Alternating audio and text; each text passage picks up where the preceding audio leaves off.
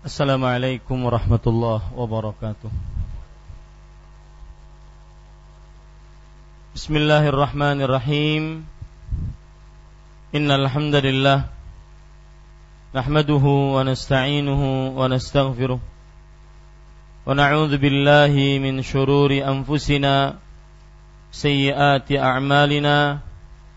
Man yahdihillahu falamudillalah Wa man yudlil falahadiyalah واشهد ان لا اله الا الله وحده لا شريك له واشهد ان محمدا عبده ورسوله يا ايها الذين امنوا اتقوا الله حق تقاته ولا تموتن الا وانتم مسلمون يا ايها الناس اتقوا ربكم الذي خلقكم من نفس واحده وخلق منها زوجها وبث منهما رجالا كثيرا ونساء فاتقوا الله الذي تساءلون به والأرحام إن الله كان عليكم رقيبا يا أيها الذين آمنوا اتقوا الله وقولوا قولا سديدا يصلح لكم أعمالكم ويغفر لكم ذنوبكم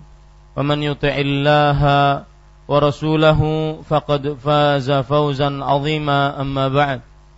فإن أصدق الحديث كتاب الله وأحسن الهدي هدي محمد صلى الله عليه وعلى آله وسلم وشر الأمور محدثاتها وكل محدثة بدعة وكل بدعة ضلالة وكل ضلالة في النار. الحمد لله kita bersyukur pada Subhanahu wa taala pada hari ini hari yang pertama dari bulan Allah Al-Muharram 1437 Hijriah kita duduk bersama untuk mengkaji ayat-ayat suci Al-Qur'an dan hadis-hadis Rasul sallallahu alaihi wa ala alihi wasallam yaitu membaca kitab tauhid yang ditulis oleh Syekhul Islam Al-Allamah Muhammad At-Tamimi rahimahullahu taala. Salawat dan salam semoga selalu Allah berikan kepada Nabi kita Muhammad sallallahu alaihi wa ala alihi wasallam pada keluarga beliau, para sahabat serta orang-orang yang mengikuti beliau sampai hari kiamat kelak. Dengan nama-nama Allah yang husna dan sifat-sifatnya yang ulia, saya berdoa Allahumma inna nas'aluka ilman nafi'an wa rizqan tayyiban wa amalan mutaqabbala. Wahai Allah, sesungguhnya kami mohon kepada Engkau ilmu yang bermanfaat, rezeki yang baik dan amal yang diterima. Amin ya rabbal alamin. Bapak Ibu, saudara-saudari yang dimuliakan oleh Allah Subhanahu wa taala, Sebelum kita masuk kepada tema kita yaitu bab yang ke-20, saya ingin mengingatkan tentang waktu bahwa ketahuilah dan yakini baik-baik, tidak ada keraguan di dalamnya. Matahari akan selalu terbit dan tenggelam dan tidak akan ada seorang makhluk pun yang bisa berkompromi dengannya. Kalau seandainya seseorang tidak menggunakan waktunya sebaik-baiknya, maka matahari tersebut akan terus berputar. Dia tidak akan pernah berhenti sebelum yang menciptanya mengatakan berhenti. Maka gunakanlah waktu sebaik-baiknya. Salah satu sifat waktu jika dia datang maka dia akan cepat sekali berlalu akan cepat sekali berlalu. Tidak terasa sekarang sudah berumur sekian tahun. Tidak terasa sekarang sudah berumur sekian tahun. Tidak terasa. Tidak terasa Ramadan kemarin ataupun Muharram dua tahun yang lalu tepat pada hari ini kita membuka Masjid Imam Syafi'i ini dan meresmikannya secara resmi pada dua tahun yang lalu dan itu tidak terasa. Tidak terasa bahwasanya kemudian di masjid ini kita duduk bersama hampir kira-kira dua tahun lamanya. Maka begitulah Qais ibnu Ali pernah didatangi oleh seorang tamu. Kemudian beliau sibuk dengan membaca, kadang menulis. Kalau tamu berbicara baru beliau ladeni. Maka sang tamu mengatakan, "Ya Qais, takallam, ana dhaifuk." Wahai Qais, berbicara aku tamumu. Maka kata Qais, "Amsiki syams hatta ukallimu."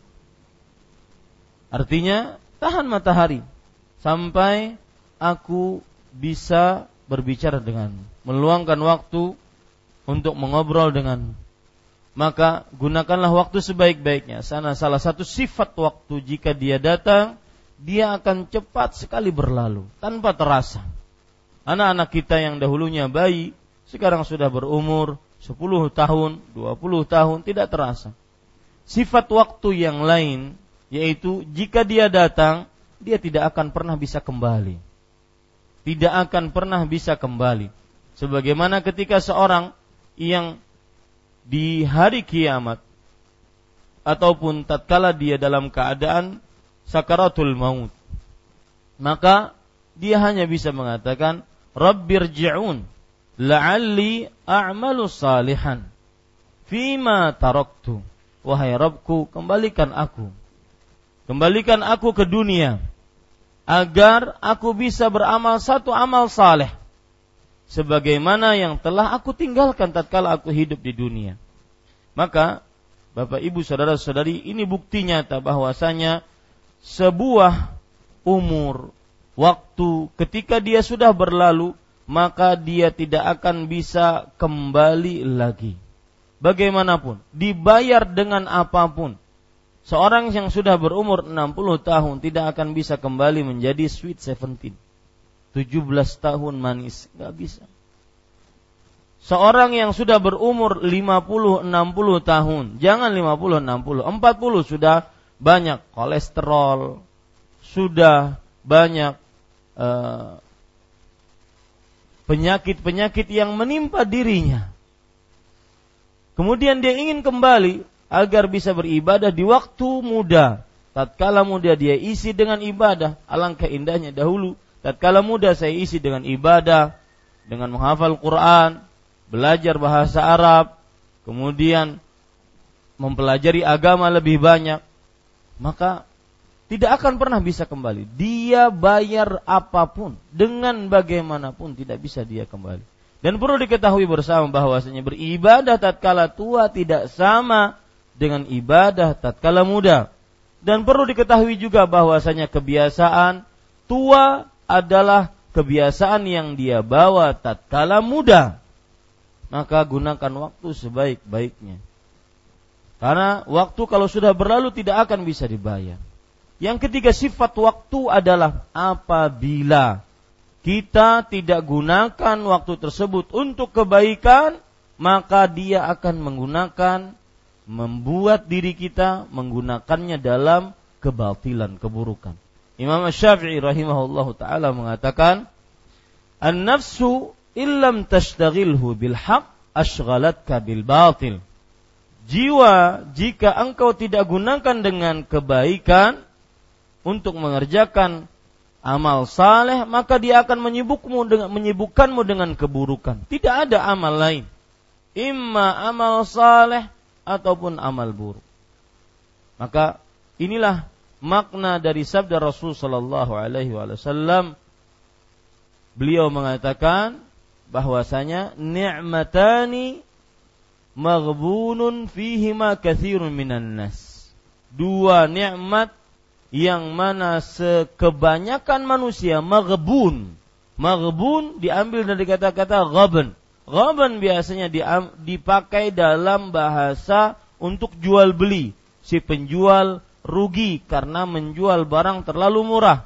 Si pembeli rugi karena membeli barang terlalu mahal. Tetapi kenapa dipakai dalam hal ini? Dua nikmat yang kebanyakan manusia rugi. Ghaban, maghbun. Dengan dua nikmat tersebut. Karena dua nikmat ini bagaikan modal. Makanya Imam Ibnu Qayyim Al-Jauziyah rahimahullah mengatakan bahwasanya al-waqtu ru'su malil muslim. Waktu adalah modal hidup seorang muslim. Oleh karenanya menunda-nunda amal dia adalah modal hidupnya orang-orang bangkrut karena waktunya habis. At-taswif ra'su amwalil mafalis. Menunda-nunda nanti kena, nanti kena, nanti kena, kena jegit, kena jegit. Maka ini adalah modalnya orang-orang yang bangkrut. Habis modalnya dia tidak terasa dan dia tidak mendapatkan keuntungan apa-apa. Maka dua nikmat yang kebanyakan manusia terlalaikan dengan dua nikmat tersebut, rugi dengan dua nikmat tersebut. Artinya dia punya sesuatu tapi tidak menghasilkan apa-apa. Dia punya modal, tapi tidak dapat menghasilkan keuntungan. As-sihhatu wal farah. Kesehatan dan waktu yang luang. Dalam hadis riwayat Imam Hakim, Rasul sallallahu alaihi wasallam bersabda, "Igtanim khamsan qabla khams." Jag, jagalah baik-baik atau gunakan sebaik-baiknya lima perkara sebelum datang lima perkara. Lihat lima perkara tersebut hampir semuanya berkaitan dengan waktu. Hampir semuanya berkaitan dengan waktu. Yang pertama, syababaka qabla haramik. Waktu mudamu sebelum datang waktu tuamu. Karena seperti yang saya bilang, beribadah di waktu tua tidak sama dengan beribadah di waktu muda. Kita masih bisa ruku dengan sempurna, sujud dengan sempurna, baca Al-Quran dengan lancar, dengan fasih akan tetapi kalau seandainya sudah tua ruku susah ya mau sujud susah. Duduk di antara dua sujud kolesterol. Asam urat susah. Mau baca Quran tatkala tua susah. Tatkala muda masih bisa menyebut ra tatkala tua giginya hilang ha Pakai angin keluar. Maka tidak sama beribadah tatkala muda dengan beribadah tatkala tua. Maka Bapak Ibu saudara-saudari yang dimuliakan oleh Allah Subhanahu wa taala, syababaka qabla haramik. Wa syughlika qabla farag qabla wa faragaka qabla syughlik. Dan waktu luangmu sebelum waktu sibukmu. Lihat. Wa ghinaka qabla faqrik dan waktu kayamu sebelum datang miskinmu. Wasihataka qabla mau wasihataka qabla saqamik. Dan waktu sehatmu sebelum datang waktu sakitmu. Semuanya berkaitan dengan waktu. Yang kelima yaitu hayataka qabla mautik. Waktu hidupmu sebelum datang waktu matimu. Dan mati, sakit, miskin, kemudian sibuk, itu kita tidak mengetahui kapan datangnya. Makanya jangan menunda-nunda amal. Abdullah bin Umar radhiyallahu anhu pernah berkata dalam hadis riwayat Muslim, "Idza amsayta fala tantadhirus sabah, wa idza asbahta fala tantadhiril masa." Jika engkau masuk waktu sore, jangan tunggu untuk beramal di waktu pagi. Besok, esok aja gini. Esok aku mulai hendak baca Quran. Tidak akan pernah bisa. Kenapa? Karena PR hari ini Anda bawa PR ke depan. Akhirnya numpuk hari ini aja belum dikerjain. Apalagi besok. Wa idza asbahta, jika engkau masuk waktu pagi, maka jangan berniat tunggu waktu sore untuk beramal. Maka Bapak Ibu saudara-saudari, gunakanlah waktu sebaik-baiknya. Jangan sampai kita dibabat habis oleh waktu. Karena ada perkataan Imam Syafi'i rahimahullah mengatakan al-waqtu kasayfi illam taqta'hu qata'ak. Waktu itu seperti pedang. Jika engkau tidak menggunakannya, maka dia akan menghabiskanmu. Dia akan menghabiskanmu. Modal habis, waktunya habis, tidak dapat keuntungan, rugi. Habis-habisan rugi. Dan saya pesan, yang sudah tua berumur 30, 40, 50, 60, maka ataupun yang berumur 20, 30, yang sudah berkeluarga, jangan tularkan keteledoran kita kepada anak-anak kita. Jangan tularkan keteledoran kita kepada anak-anak kita. Kita sampai sekarang tidak bisa baca Quran, maka jangan tularkan penyakit itu terhadap anak-anak kita. Ini jangan-jangan dimaksudkan, dimasukkan nanti ke dalam hadis Rasul, riwayat Bukhari Muslim, "Ma min muslimin yastar'ihi Allahu ra'iyah yamutu yawma yamut wa huwa ghashin li ra'iyatihi illa harramallahu alaihi jannah." Tidaklah seorang muslim diberikan wewenang memimpin entah keluarga, entah kantor, entah sekolah, entah yayasan, entah bupati, entah kabupaten, kecamatan, provinsi ataupun negara. Lalu dia pada hari meninggal dalam keadaan menipu orang-orang yang dipimpinnya, tidak becus dia mengurusnya, melainkan diharamkan atasnya surga. Maka hati-hati, jangan wariskan ya sifat yang buruk kepada anak-anak kita.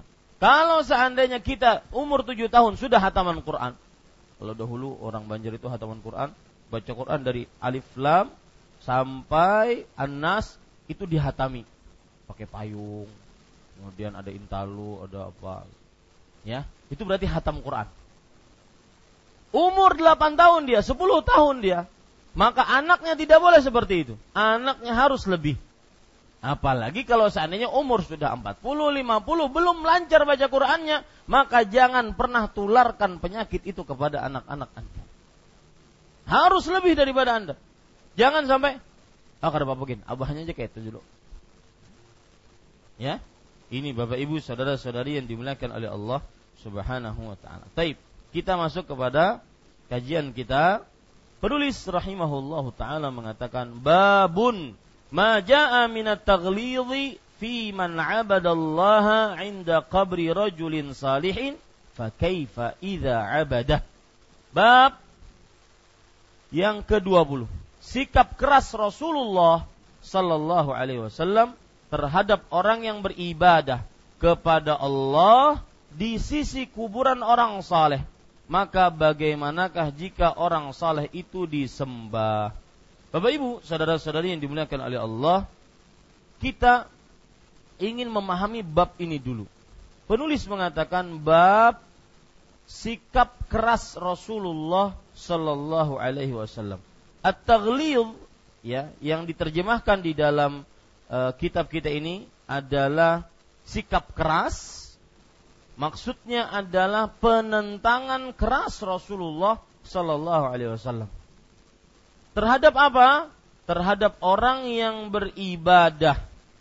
Ibadah adalah garis bawahi baik-baik, ibadah adalah ismun jami'un likulli ma yuhibbuhu Allah wa yardah minal aqwali wal af'al al-zahirati wal batinah. Ibadah adalah kata yang mencakup seluruh yang dicintai dan diridhai oleh Allah baik berupa ucapan ataupun perbuatan yang lahir ataupun yang batin, yang terlihat ataupun yang tersembunyi. Itu ibadah. Ibadah adalah kata yang mencakup seluruh yang dicintai dan diridhai oleh Allah Subhanahu wa taala. Baik berupa ucapan, zikir-zikir, doa-doa, bacaan-bacaan ataupun perbuatan-perbuatan. Baik dengan tangan, kaki, kemaluan, mata, telinga, maka ini semua adalah ibadah. Maka ibadah bukan hanya terbatas pada sholat, puasa, zakat, haji, baca Quran, berdoa, bukan. Tapi seluruh yang dicintai oleh Allah dan diridhai oleh Allah Subhanahu wa taala berupa ucapan, perbuatan, baik yang lahir ataupun yang batin. Nah, di sini lihat sikap keras Rasulullah. Maksudnya Rasul sallallahu alaihi wasallam menentang keras. Terhadap siapa? Terhadap orang yang beribadah. Orang yang melakukan ibadah tadi yang sudah kita uh, sebutkan pengertiannya. Kepada Allah beribadah kepada Allah. Ingat orang ini beribadah kepada Allah tapi tempatnya di mana? Di sisi kuburan orang saleh. Ini yang ditentang keras oleh Rasulullah sallallahu alaihi wa ala alihi wasallam ya Bapak Ibu saudara-saudari yang dimuliakan oleh Allah Subhanahu wa taala maka Lalu kemudian penulis mengatakan, maka bagaimanakah jika orang soleh itu disembah? Maka bagaimanakah jika orang soleh itu disembah? perlu diperhatikan Bapak Ibu, saudara-saudari yang dimuliakan oleh Allah. Sebagian orang yang beribadah kepada Allah di kuburan orang-orang saleh menganggap perbuatannya itu baik. Dan ini salah satu trik iblis mengkhususkan baca Quran di samping kuburan, kemudian mengkhususkan sholat di samping kuburan, mengkhususkan doa di samping kuburan, ataupun beriktikaf di kuburan, ya tempat iktikaf dengan ijma' para ulama bahwasanya iktikaf tempatnya di mana? Di masjid. Beriktikaf artinya berdiam diri, bukan di samping kuburan. Tetapi orang-orang yang melakukan ini menganggap bahwasanya perbuatannya itu baik dan ini salah satu tipu daya iblis yang sangat luar biasa. Menjadikan amalan batil dipandang menjadi baik. Ini tipu daya iblis dan itu disebutkan oleh Allah dalam surat Fatir ayat 8. Afaman zuyyina lahu su'u amalihi fara'ahu hasanan. Apakah maka siapakah yang diindahkan untuknya buruknya perbuatannya, maka dia melihat amal buruk tersebut menjadi baik. Ini tipu daya iblis. Ya. Ini tipu daya iblis, Bapak Ibu saudara-saudari yang dimuliakan oleh Allah Subhanahu wa taala. Melihat ini, penulis ingin menjelaskan kepada kita bahwasanya bahaya orang beribadah mengkhususkan ibadah di sisi pekuburan. Ingat, bab ini atau pelajaran ini bukan melarang orang untuk berziarah kubur. Salah besar kalau seandainya kita dituduh melarang orang berziarah kubur, membid'ahkan orang berziarah kubur, mengharamkan orang berziarah kubur, itu buhtan. Itu adalah dusta, palsu, bohong terhadap kajian dakwah, kajian ahlu sunnah wal jamaah yang bermanhaj salaf itu dusta palsu. Kita menyatakan bahwasanya ziarah kubur adalah syariat Rasul, sunnah Nabi Muhammad Sallallahu Alaihi Wasallam. Tetapi Bapak Ibu, saudara-saudari yang dimuliakan oleh Allah Subhanahu Wa Taala, di sini yang dilarang adalah mengkhususkan ibadah tatkala berziarah kubur. Ya, mengkhususkan ibadah tatkala berziarah kubur. Jadi penulis ya Bapak Ibu saudara-saudari yang dimuliakan oleh Allah ingin dengan bab ini memberitahukan kepada kaum muslim hati-hati kalau mengkhususkan ibadah-ibadah di samping pekuburan maka bisa menjadi sarana kepada kesyirikan. Lihat, saya sekarang berbicara tentang perbuatannya, bukan memponis orang atau kelompok tertentu. Ya, tidak, tetapi kita berbicara tentang perbuatannya. Orang yang suka beribadah di samping kuburan maka ini bisa menjadi sarana sarana menuju kepada kesyirikan. Mensyirikan Allah Subhanahu wa taala. Kenapa demikian? Bapak Ibu saudara-saudari yang dimuliakan oleh Allah, perlu diperhatikan. Sebelum kita bisa menjawab kenapa demikian, lihat kata-kata perlu diperhatikan. Perlu diperhatikan bahwa ziarah kubur terbagi menjadi dua. Ada yang masyru'ah dan ada yang mamnu'ah. Ada yang masyru'ah dan ada yang mamnu'ah. Bapak Ibu, saudara-saudari yang dimuliakan oleh Allah, ziarah kubur yang disyariatkan adalah ziarah yang disyariatkan oleh Allah Subhanahu wa taala. Yang sesuai dengan syariat Allah Subhanahu wa taala. Apa ziarah kubur yang sesuai dengan syariat Allah? Satu, tanpa bersusah payah dalam bepergian menuju kuburan tersebut. Karena di dalam hadis sahih Rasulullah Shallallahu Alaihi Wasallam bersabda, "La tushaddur rihal illa ila thalathati masajida." Tidak boleh bersusah payah bepergian dalam rangka ibadah kecuali ketiga masjid. Al-Masjidil Haram wa Masjid hadza wal Masjidil Aqsa.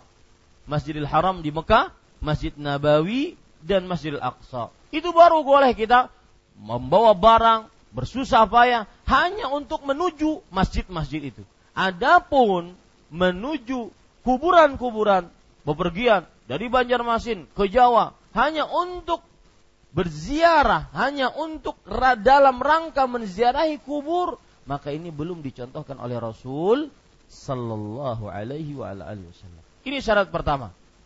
Ziarah kubur yang disyariatkan adalah tidak ada di dalamnya bersusah payah dalam rangka berziarah kubur. Bersusah payah berpergian maksud saya dalam rangka berziarah kubur.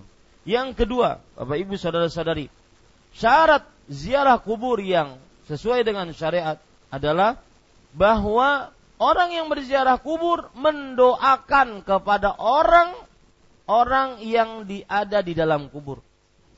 Orang yang berziarah kubur mendoakan kepada penghuni kubur sebagaimana dalam sebuah hadis bahwasanya Rasulullah sallallahu alaihi wa ala alihi wasallam ditanya oleh Aisyah, "Ya Rasulullah, wahai Rasulullah, kalau aku menziarahi kubur, famadza aqul? Maka apa yang aku baca?" Maka Nabi Muhammad sallallahu alaihi wasallam mengatakan, "Quli Assalamualaikum ya ahlad diyar minal muslimina wal mu'minin wa inna insyaallahu bikum lalahikun nas'alullaha lana walakumul afiyah. Ini yang disyariatkan. Habis itu Ustaz, selesai. Tidak ada proses lagi. Tidak ada pembacaan Fatihah 4, apalagi Fatihah 5 enggak ada. Ya, ini Bapak Ibu saudara-saudari yang dimuliakan oleh Allah Subhanahu wa taala. Maka itu syarat berziarah kubur. Bahwasanya seseorang yang berziarah kubur senantiasa mendoakan orang yang diziarahi kuburannya. Syarat yang ketiga yaitu ziarah kubur sampai menjadi ziarah yang masyru'ah yang disyariatkan adalah tatkala berziarah kubur maka mengingat dengan ziarah kubur tersebut kehidupan akhirat. Mengingat dengan ziarah kubur tersebut kehidupan akhirat. Karena Rasul Shallallahu Alaihi Wasallam bersabda, zurul kubur fa innaha tudzakirukumul akhirah. Ziarahilah kubur. Sesungguhnya menziarahi kubur mengingatkan kalian akan kehidupan akhirat. Jadi ziarah kubur yang sesuai dengan syariat Islam, baik yang menziarahi akan mendapatkan manfaat dan yang dia diziarahi pun akan mendapatkan manfaat. Yang menziarahi akan mendapatkan satu manfaatnya mengerjakan sunnah Rasul Sallallahu Alaihi Wasallam. Yang kedua yaitu mendoakan orang yang di dalam kubur sehingga dia pun didoakan oleh malaikat. Bukankah Rasul Sallallahu Alaihi Wasallam bersabda, "Mamin muslimin yad'u ala akh yad'u li akhihi muslim bi dhahril ghaib illa qala lahu al-malak walaka bimithl." Tidaklah seorang muslim mendoakan saudaranya di belakang punggungnya, artinya tidak diketahui oleh saudaranya muslim, dia mendoakan dia, maka tidaklah pada saat itu kecuali malaikat akan mendoakan walaka bimithl. Ya, dan maka engkau akan mendapatkan seperti yang engkau doakan untuk saudaramu. Makanya kalau ada kawan mendoakan kawannya, mudahan pian menikah lagi itu berarti minta didoakan oleh malaikat. Ya, ini Bapak Ibu saudara-saudari yang dimuliakan oleh Allah Subhanahu wa taala. Yang ketiga, keutamaan orang yang berziarah kubur dengan ziarah kubur yang masyru' manfaatnya juga didapati oleh orang yang diziarahi bahwasanya dia pun akan mendapatkan doa dari si penziarah kubur. Dan ini yang sangat dibutuhkan. Ini Bapak Ibu, saudara-saudari yang dimuliakan oleh Allah Subhanahu wa taala. Baik. Adapun ziarah kubur al-mamnu'ah yang diharamkan. Maka dia ada dua macam. Ziarah kubur yang diharamkan ada dua macam. Yang pertama yaitu ziarah kubur yang haram karena dapat menghantarkan atau menjadi sarana kepada kesyirikan. Menjadi sarana kepada kesyirikan. Seperti mengusap-ngusap kuburan. Seperti menjadikan kuburan atau ahli kubur perantara antara dia dengan Allah. Seperti mengkhususkan doa di sana, menganggap bahwasanya berdoa di sana tidak sama dengan berdoa di tempat lain. Berdoa di sana lebih kabul, lebih barokah, lebih mendapatkan uh, pengabulan dari Allah Subhanahu wa taala. Maka ini haram hukum. Berziarah kubur dengan tujuan ini haram hukumnya. Adapun berziarah kubur yang kedua yaitu berziarah kubur yang haram jenis kedua adalah ziarah kubur yang mengandung kesyirikan akbar. Yang mengandung kesyirikan akbar. Seperti berdoa kepada penghuni kubur. Beristighatsah kepada penghuni kubur. Minta hajat kepada penghuni kubur. Maka Bapak Ibu saudara-saudari yang dimuliakan oleh Allah, ini diharamkan dan juga termasuk kesyirikan yang akbar bisa mengeluarkan orang dari agama Islam. Taib. Kalau sudah kita pahami ini Bapak Ibu saudara-saudari maka sekali lagi maksud penulis menulis bab ini adalah sikap keras Rasul Shallallahu terhadap orang-orang yang beribadah kepada Allah di sisi kuburan. Dia ibadahnya kepada Allah. Ya. Jadi kalau ditanya, ini doa kepada siapa? Kepada Allah tahmid, takbir, tahlil. Untuk siapa? Untuk Allah. Yang disebut nama Allah. Kalau menyembelih ber, atas nama Allah. Tetapi di sisi kuburan. Dikhususkan tempatnya di samping kuburan. Ini yang bermasalah. Dan ini yang ditentang keras oleh Rasulullah Sallallahu Alaihi Wasallam. Kalau itu saja ditentang keras, fakaifa idza abadahu bagaimana kalau orang menyembah kuburan Bukan nyembah Allahnya, nyembah kuburannya. Taib. Sekarang Bapak Ibu Saudara-saudari kita baca riwayat yang pertama.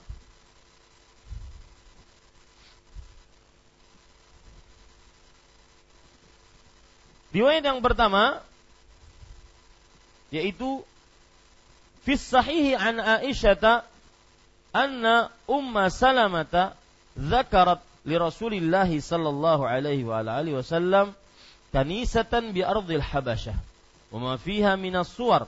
فقال أولئك إذا مات فيهم الرجل الصالح أو العبد الصالح بنوا على قبره مسجدا وصوروا فيه تلك الصور. أولئك شرار الخلق عند الله. artinya fis sahih diriwayatkan dalam sahih. Kalau buku aslinya cuma disebutkan fis sahih ya buku aslinya cuma disebutkan apa fis sahih. Maksudnya diriwayatkan di dalam kitab sahih. Sahih di sini maksudnya sahih Bukhari dan sahih Muslim. Dan perlu pengetahuan bahwasanya sahih Bukhari dan sahih Muslim adalah huma asahhu kitabai. Asahhu kitabai ba'dal Qur'an. Artinya dua kitab yang paling sahih setelah Al-Qur'anul Karim menurut kaum muslim. Ya, menurut kaum muslim umat Nabi Muhammad sallallahu alaihi wasallam. Taib. Bapak Ibu saudara-saudari yang dimuliakan oleh Allah, diriwayatkan dalam Sahih Bukhari dan Muslim dari Aisyah radhiyallahu anha. Aisyah bintu Abi Bakrin As-Siddiq. As, beliau mendapatkan gelar As-Siddiqah bintu Siddiq. Ya, beliau mendapatkan gelar As-Siddiqah bintu Siddiq. Dan kunyah Aisyah Ummu Abdullah dan beliau adalah istri Rasul sallallahu alaihi wa ala alihi wasallam. Dan dinikahi oleh Rasul sallallahu alaihi wasallam tatkala umur beliau enam tahun. Digauli oleh Rasul sallallahu alaihi wasallam tatkala umur beliau sembilan tahun sebagaimana disebutkan dalam hadis riwayat Bukhari dan Aisyah radhiyallahu anha adalah ummul muminin dan salah satu pelajaran yang kita bisa ambil dari Aisyah radhiyallahu anha sabarnya beliau tatkala menghadapi ujian dunia. Di antara ujian dunia adalah tuduhan kaum munafik terhadap beliau bahwasanya beliau menyeleweng dengan Sofwan bin Mu'attal As-Sulami. Melakukan perbuatan yang tidak senonoh dengan Sofwan bin Mu'attal As-Sulami. Tapi beliau sabar. Dan yang menjadi ukuran beliau hanya bersandar kepada Allah Subhanahu wa taala. Nah, ini yang pertama. Yang kedua, pelajaran dari Aisyah adalah tawadhu'nya Aisyah radhiyallahu anha. Turun ayat dari tujuh petala langit memberitahukan tentang terlepasnya Aisyah radhiyallahu anha terhadap segala macam tuduhan.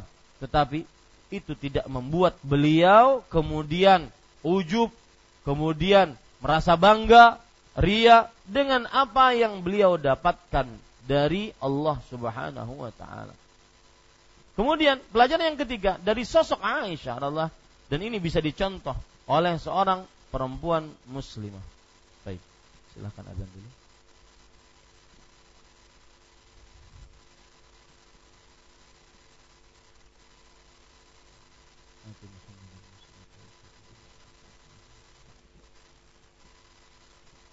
Ya, Bapak Ibu saudara-saudari yang dimuliakan oleh Allah Subhanahu wa taala. Pelajaran yang ketiga dari sosok sosok Aisyah radhiyallahu anha bahwasanya Aisyah terkenal dengan ahli sedekah. Sebagaimana yang sudah sering saya sebutkan. Aisyah radhiyallahu anha terkenal dengan ahli sedekah. Dan sampai sampai Aisyah radhiyallahu anha jika mempunyai uang maka beliau bersedekah sampai lupa bahwasanya beliau harus membeli makanan untuk buka puasa beliau hari itu. Ini pelajaran bagi kaum wanita muslimah bahwa sedekah adalah satu amalan yang sangat-sangat dianjurkan untuk wanita-wanita muslimah. Di hari raya Rasul Shallallahu Alaihi Wasallam menghadap kepada para perempuan. Kemudian beliau mengatakan, Ya ma'asyaran nisa, tasaddaqna fa inni ra'aitu kunna akthar ahli nar. Wahai para perempuan, bersedekahlah kalian. Sesungguhnya aku melihat kalian adalah penghuni neraka yang paling banyak. Berarti salah satu cara agar tidak menjadi penghuni neraka terbanyak adalah dengan bersedekah. Maka bahkan sebagian istri-istri Rasul Shallallahu Alaihi Wasallam bahkan mendapatkan gelar Ummul Masakin, ibunya orang-orang miskin. Saking banyaknya sedekah. Kemudian termasuk daripada keutamaan Aisyah radhiyallahu anha dalam riwayat Imam Tirmidzi, Nabi Muhammad sallallahu alaihi wasallam bersabda, inna hadhi zaujatuk bid dunya wal akhirah. Sesungguhnya ini Aisyah adalah istrimu dunia dan akhirat. Maka keliru kalau seandainya ada orang-orang Syiah Rafidhah yang menghina Aisyah, mencaci Aisyah, mencela Aisyah radhiyallahu anha wa. Karena tidak mungkin Rasul sallallahu alaihi wasallam menjadikan Aisyah radhiyallahu anha istrinya sua, istrinya dunia akhirat jika beliau tercela, jika beliau terburuk uh, akhlaknya. Ini salah satu pembohongan dan kedustaan dari orang-orang Syiah Rafidhah. Kemudian Bapak Ibu saudara-saudari yang dimuliakan oleh Allah. Pelajaran yang kelima dari sosok Aisyah radhiyallahu anha bahwasanya beliau seorang alim. Bahkan Bapak Ibu saudara-saudari yang dimuliakan oleh Allah Subhanahu wa taala.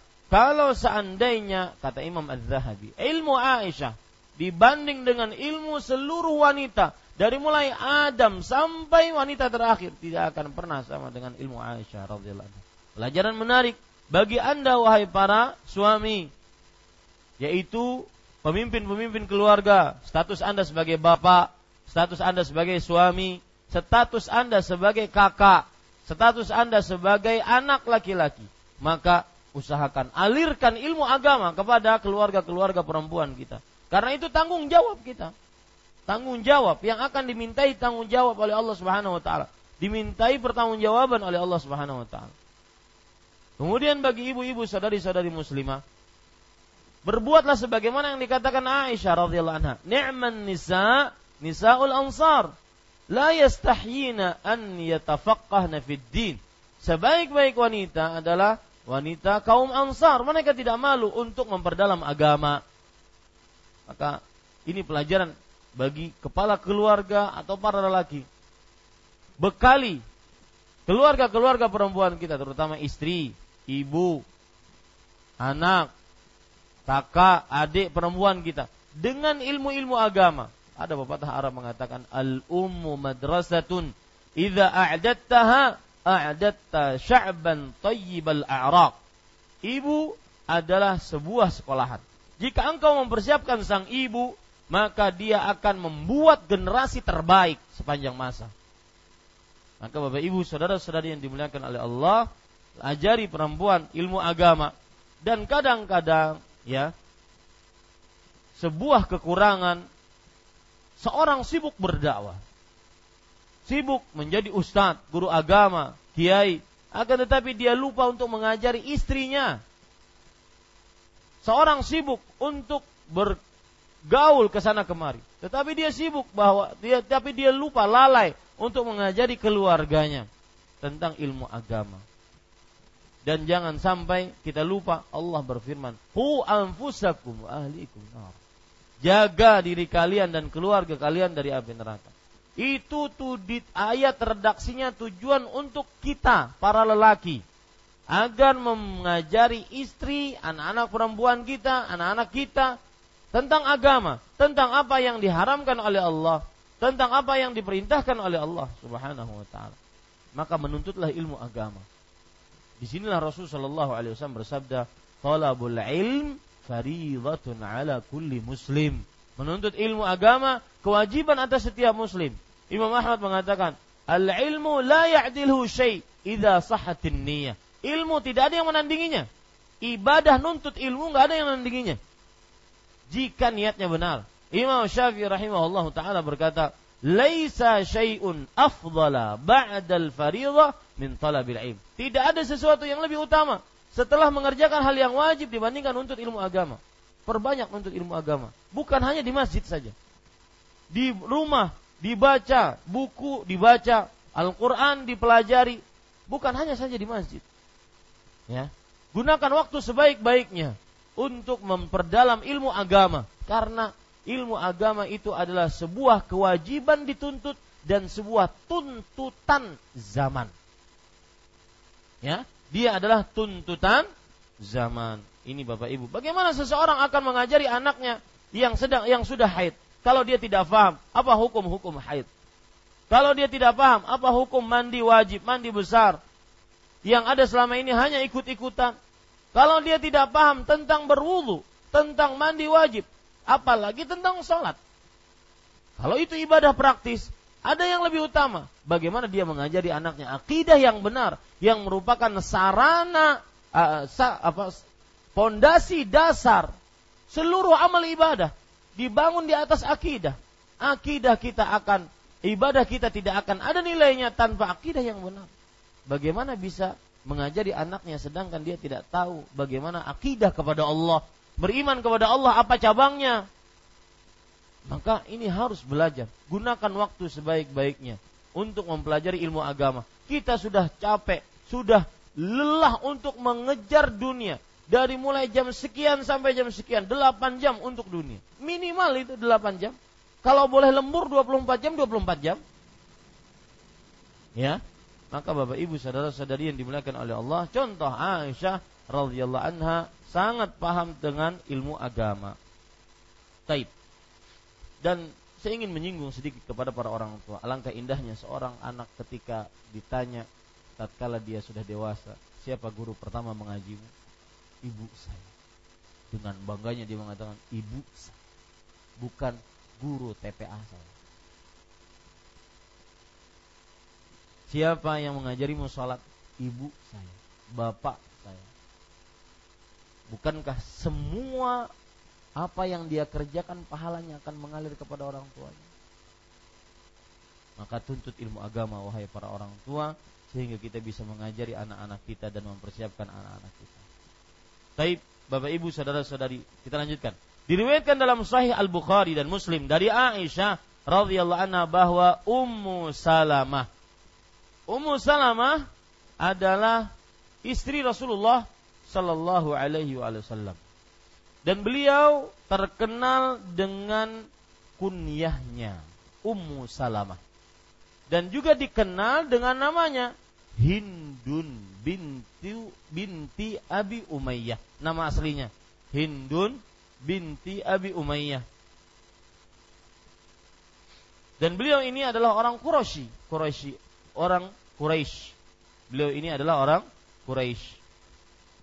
Dan Bapak Ibu saudara-saudari yang dimuliakan oleh Allah Subhanahu wa taala, keutamaan-keutamaan Ummu Salamah. Yang pertama, beliau adalah istri Nabi.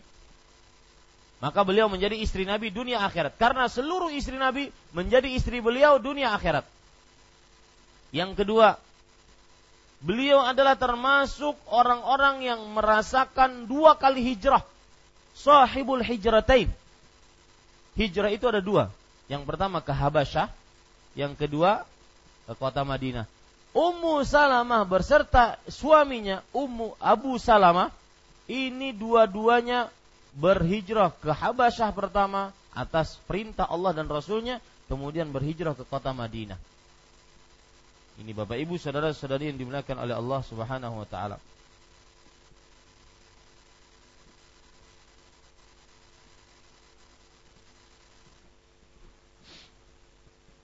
Kemudian Beliau adalah keutamaan Ummu Salamah. Dan dari sini kita ambil pelajaran nanti ya. Beliau adalah gerombolan atau lebih tepatnya apa? Kafilah pertama. Kafilah pertama yang sampai ke kota Madinah dalam rangka berhijrah. Jadi pertama-tama sahabat kelompok sahabat yang sampai pertama-tama ke kota Madinah adalah siapa? Kelompoknya Ummu Salamah beserta sahabat-sahabat yang lain. Ini Bapak Ibu saudara-saudari yang dimuliakan oleh Allah Subhanahu wa taala. Ini sebagaimana yang disebutkan di dalam kitab Nasabu Quraisy bahwasanya Abdullah eh, Mus'ab bin Abdullah Az-Zubairi mengatakan awwalu dha'inatin dakhalatil Madinah muhajiratu ummi Salamah radhiyallahu anha. Rombongan pertama yang masuk ke kota Madinah dalam rangka berhijrah adalah rombongan hijrahnya Ummu Salamah radhiyallahu anha. Taib. Bapak Ibu saudara-saudari yang dimuliakan oleh Allah Subhanahu wa taala. Termasuk keutamaan Ummu Salamah. Dari sini pelajaran menarik Bapak Ibu bahwa jangan dalam ibadah kita melihat orang yang lebih rendah daripada kita. Tetapi lihatlah orang yang lebih berprestasi. Ya, Lihatlah orang yang lebih berprestasi. Ah, si fulan aja keluaran pondok pesantren hafalan Al-Qur'annya cuma tiga kul. Aku orang pasaran tiga kul berarti masih sama aja berarti. 11 12 ya lawan si Dine. Ya. Jangan dilihat orang di bawah kalau seandainya ukuran ibadah. Lihat Ummu Salamah radhiyallahu anha. Disuruh ke hijrah ke Habasyah, beliau orang-orang yang pertama.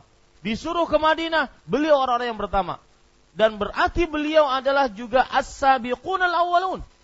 Orang-orang generasi pertama yang masuk dalam agama Islam tatkala di kota Mekah. Ini menunjukkan Bapak Ibu saudara-saudari sifat seorang muslim, gaya hidup para sahabat senantiasa berlomba-lomba di dalam amal saleh bukan dalam dunia.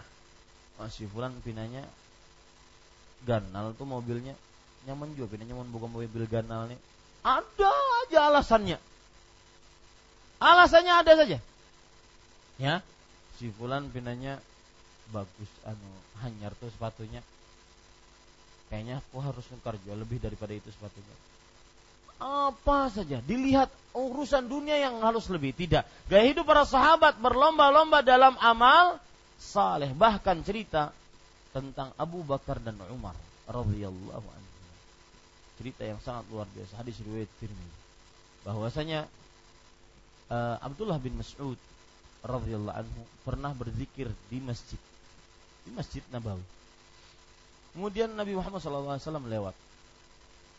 Kata Rasul Wasallam kepada Abdullah bin Mas'ud yang sedang asik berzikir, Sal tu'ta. Wahai Abdullah bin Mas'ud, doa engkau, doamu akan dikabulkan. Wah ini kunci nih, karena itu wahyu. Doa kamu, doamu akan dikabulkan. Maka Abdullah bin Mas'ud sibuk dengan zikirnya, tidak mendengar sabda Rasul SAW yang sedang lewat. Ya, Rasul SAW bersabda sambil lewat tidak mendengar. Datang Abu Bakar As-Siddiq memberitahukan, tadi Rasulullah SAW memberitahukan bahwa kamu berdoa nanti doamu akan dikabulkan. Sudah, Abu Bakar As-Siddiq pulang, pergi dari Abdullah bin Mas'ud. Oh begitukah? Iya, saya akan berdoa. Datang Umar bin Khattab radhiyallahu anhu mengatakan sebagaimana yang dikatakan oleh Abu Bakar As-Siddiq. Bahwasanya Rasulullah SAW tadi mengatakan engkau berdoa kamu doamu akan dikabulkan. Maka lihat kata Abdullah bin Mas'ud sabaqaka Abu Bakar. Wahai Umar mohon maaf. Abu Bakar sudah mendahului berita ini. Ya. Setelah itu semenjak itu Umar bin Khattab mengatakan Wallahi la asbiquhu abadan ila syait. Demi Allah aku tidak akan pernah bisa mendahului Abu Bakar kepada sesuatu apa pun. Tetapi hikmah dari itu apa? Disebutkan selalu Abu Bakar dan Umar. Aku masuk bersama Abu Bakar dan Umar kata Rasul sallallahu alaihi wasallam. Aku keluar bersama Abu Bakar dan Umar. Aku berada bersama Abu Bakar dan Umar. Selalu seperti itu. Maka gaya hidup para sahabat adalah berlomba-lomba di dalam amal saleh. Mulai saat sekarang coba Pak, kalau bertemu dengan orang berapa ya sholat malamnya orang ini? Berapa ya hafal Qurannya? Berapa sedekah sidinnya? Berapa uh, menyantuni anak yatim? Berapa membiayai janda-janda ataupun menikahi janda-janda berapa? Kadang kayak itu juga lah. Ini Bapak Ibu saudara-saudari yang dimuliakan oleh Allah Subhanahu wa taala. Taib. Bapak Ibu, saudara-saudari yang dimuliakan oleh Allah Subhanahu wa taala, termasuk hal yang sangat menarik dari seorang Ummu Salamah dan mempunyai kedudukan di langit, yaitu Ummu Salamah radhiyallahu anha sedang digilir oleh Rasul sallallahu alaihi wasallam dan Jibril datang saat itu. Menunjukkan kedudukan yang sangat mulia dari Ummu Salamah radhiyallahu anha. Maka Bapak Ibu, saudara-saudari yang dimuliakan oleh Allah, itu hadis tadi disebutkan oleh dalam riwayat Imam Muslim. Imam Az-Zahabi dalam kitab beliau Syiar Alamin Nubala menyebutkan bahwasanya Ummu Salamah termasuk sahabat wanita yang banyak meriwayatkan hadis. Beliau mengatakan, beliau meriwayatkan hadis salah sumiati hadisin wa samaniyatu wa sab'in wa thamaniyatu wa sab'in hadisan. 378 hadis radhiyallahu anha wa. Dan Ummu Salamah inilah yang dikenal dengan ahlur ra'i inda Rasulullah SAW. Artinya istri yang mempunyai banyak saran dan banyak masukan kepada siapa? Rasulullah SAW. Maka seorang perempuan, istri semestinya berlaku seperti Ummu Salamah radhiyallahu anha. Jika seorang suami lagi curhat, lagi mengemukakan permasalahan di luar rumah, ini kayak apa nih gawianku, ini kayak apa nih masalah. Maka seorang istri menjadilah seorang yang bijak, yang senantiasa memberikan saran-saran yang baik. Jangan jua im, apa ikut malah memba, membuat masalah baru. Jarang suami, kiapalah di kantor tadi aku disangiti oleh bos. Nah, batu apa kak? Karena gaji pen kayak apa besok? Kemudian batuk ya pakai kita makan dan semisalnya. Jadi Sidin lebih banyak bertakun dibandingkan suaminya. Makanya ibu-ibu, saudari-saudari muslimah, kadang-kadang ini penyebab suami malas untuk curhat kepada para istri. Tidak mendapatkan saran, malah mendapatkan masalah baru. Ya, ini Bapak Ibu, saudara-saudari yang dimuliakan oleh Allah. Kita lanjutkan. Diriwayatkan dari dalam Sahih Al Bukhari dan Muslim dari Aisyah radhiyallahu anha bahwa Ummu Salamah radhiyallahu anha menceritakan kepada Rasulullah sallallahu alaihi wasallam tentang gereja dengan rupaka, rupaka. Ya. Maksudnya rupaka-rupaka di sini adalah bahwasanya e, patung-patung yang ada di dalamnya yang dilihatnya di negeri Habasyah di sini Bapak Ibu saudara-saudari, Ummu Salamah beliau pernah berhijrah ke negeri Habasyah, betul? Seperti yang saya ceritakan tadi. Nah, di sana beliau melihat gereja. Ternyata di dalam gereja hampir semuanya, bahkan sekarang sampai detik ini, ya. Makanya kaum muslim tidak boleh menempelkan apa foto di dalam uh, masjid-masjid seperti itu. Karena itu bisa ditakutkan menyerupakan diri dengan gereja. Sampai sekarang, ya. Sampai di uh, mana? Uh, Vatikan. Gereja terbesar di Vatikan, di dalamnya patung-patung. Itu kebiasaan mereka dari mulai semenjak dahulu. Nah, itu diceritakan oleh Ummu Salamah ketika beliau melihat di mana? Di Habasyah. Maka Nabi Muhammad Shallallahu Alaihi Wasallam bersabda, mereka itu adalah apa mereka itu apabila ada orang yang saleh atau seorang hamba yang saleh meninggal, mereka bangun di atas kuburannya sebuah tempat ibadah ya bangun di atas kuburannya sebuah tempat ibadah dan membuat di dalam tempat itu rupaka-rupaka atau patung-patung. Mereka itulah sejelek-jelek makhluk di hadapan Allah Subhanahu wa taala. Bapak Ibu, saudara-saudari yang dimuliakan oleh Allah, jadi Aisyah uh, Ummu Salamah bercerita bahwa di gereja di Habasyah terdapat patung-patung. Patung-patung tersebut dijelaskan oleh Rasulullah SAW itu adalah patungnya orang-orang soleh dari mereka. Yang apabila meninggal maka mereka bangun di atas kuburan orang soleh tersebut bangunan untuk ibadah dan membuat di dalamnya patung-patung tersebut. Dan lebih parah lagi, mereka itulah sejelek-jelek makhluk. Syirarul khalqi indallah. Syirar itu adalah jamak daripada syar. Al-khalqi adalah jamak daripada makhluk. Yaitu makhluk paling terjelek. Nah begitu. Mereka itu adalah makhluk paling terjelek di hadapan Allah subhanahu wa ta'ala. Ini Bapak Ibu, saudara-saudari yang dimuliakan oleh Allah subhanahu wa ta'ala. Kalau sudah kita pahami ini, maka hadisnya tidak ada keraguan di dalamnya. Hadisnya adalah hadis yang sahih Ya, hadisnya adalah hadis yang sahih, tidak ada keraguan di dalamnya.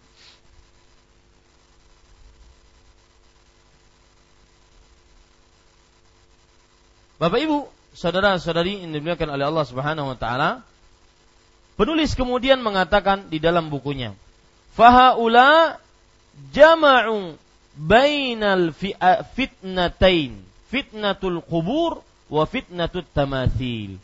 Beliau menghukumi sebagai menghukumi mereka sebagai sejelek-jelek makhluk karena mereka melakukan dua fitnah, musibah. Fitnah di sini maksudnya apa? Musibah sekaligus. Yang pertama, musibah memuja kuburan dengan membangun-bangun tempat ibadah di atasnya. Dan yang kedua, musibah membuat berhala-berhala ataupun patung-patung. Ini Bapak Ibu, saudara-saudari yang dimuliakan oleh Allah Subhanahu wa taala. Dan hadisnya mafhum, ya, bisa dipahami baik-baik bahwasanya Ummu Salamah bercerita tentang gereja dan gereja tersebut di dalamnya terdapat patung-patung yang mana itu adalah kuburan orang saleh. Ketika kuburan orang saleh tersebut ada orang saleh meninggal, maka kuburannya dibangun. Berarti di sini membangun kuburan adalah menyerupakan diri dengan orang-orang Yahudi dan Nasrani. Maka hati-hati Bapak Ibu, saudara-saudari, jangan pernah membangun kuburan-kuburan. Karena dilarang dalam agama Islam.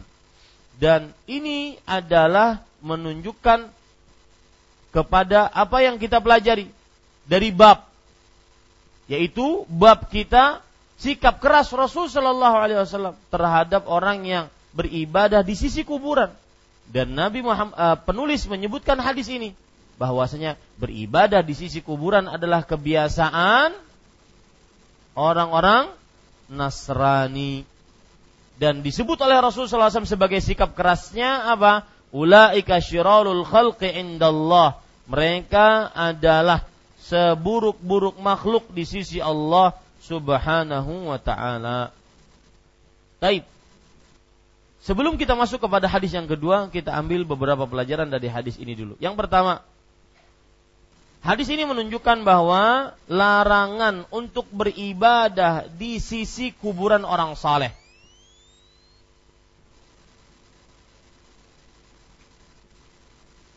Hadis ini menunjukkan kepada larangan untuk beribadah di sisi kuburan orang soleh.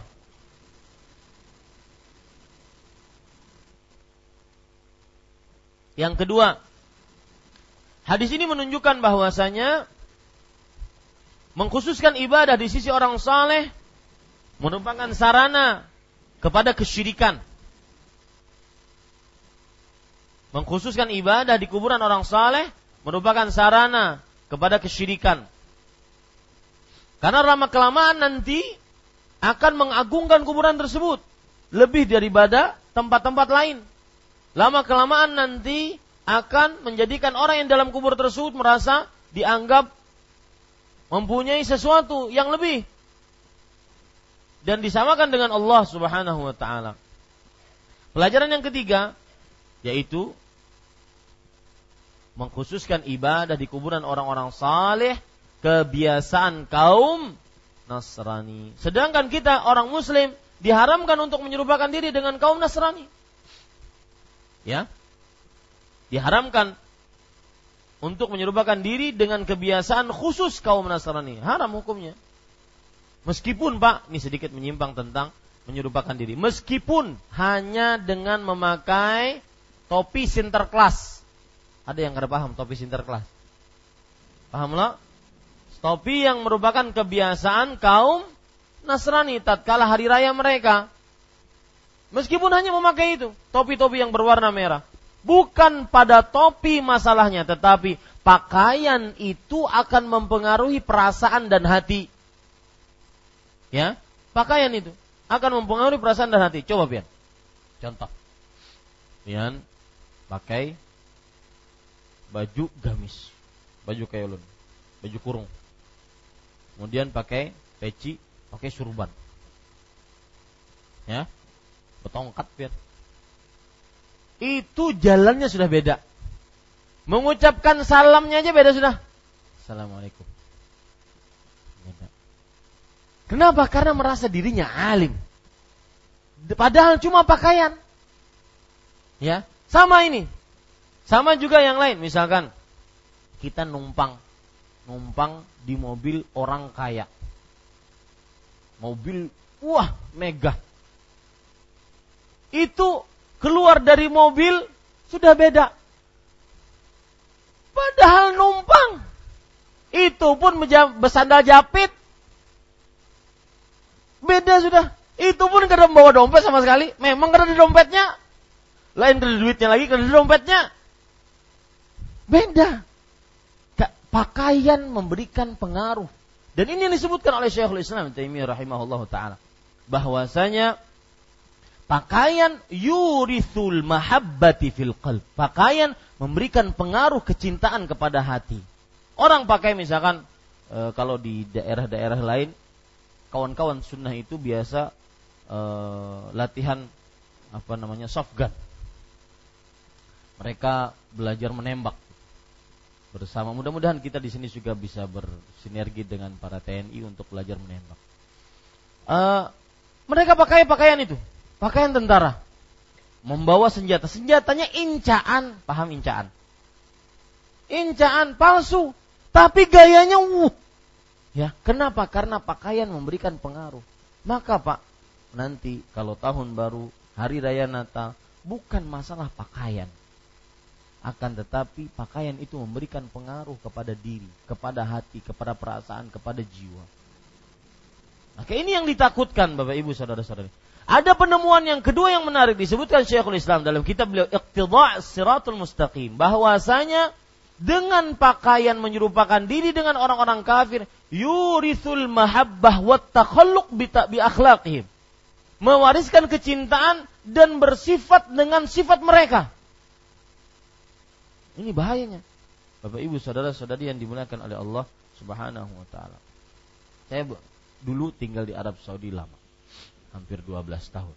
Kita berkenal dengan orang-orang Filipina. Filipina jajahan Amerika. Pakaiannya dan biasanya penjajah itu adalah dia sangat memberikan pengaruh kepada rakyat yang dijajahnya. Maka olahraga yang paling didemenin oleh orang-orang Filipina adalah basket. Basket. Kemudian pakaiannya pun pakaian-pakaian basket. Pakaian yang gober-gober setengah. Berjalan pun jalannya agak e, gimana gitu, gaya-gaya Amerika. Ya, maka Bapak Ibu saudara-saudari yang dimuliakan oleh Allah, pakaian memberikan pengaruh kecintaan kepada orang yang dia turuti. Maka contohlah Rasulullah itu akan memberikan cinta kepada Rasulullah Sallallahu Alaihi Wasallam. Berusaha coba pelajari akhlak beliau.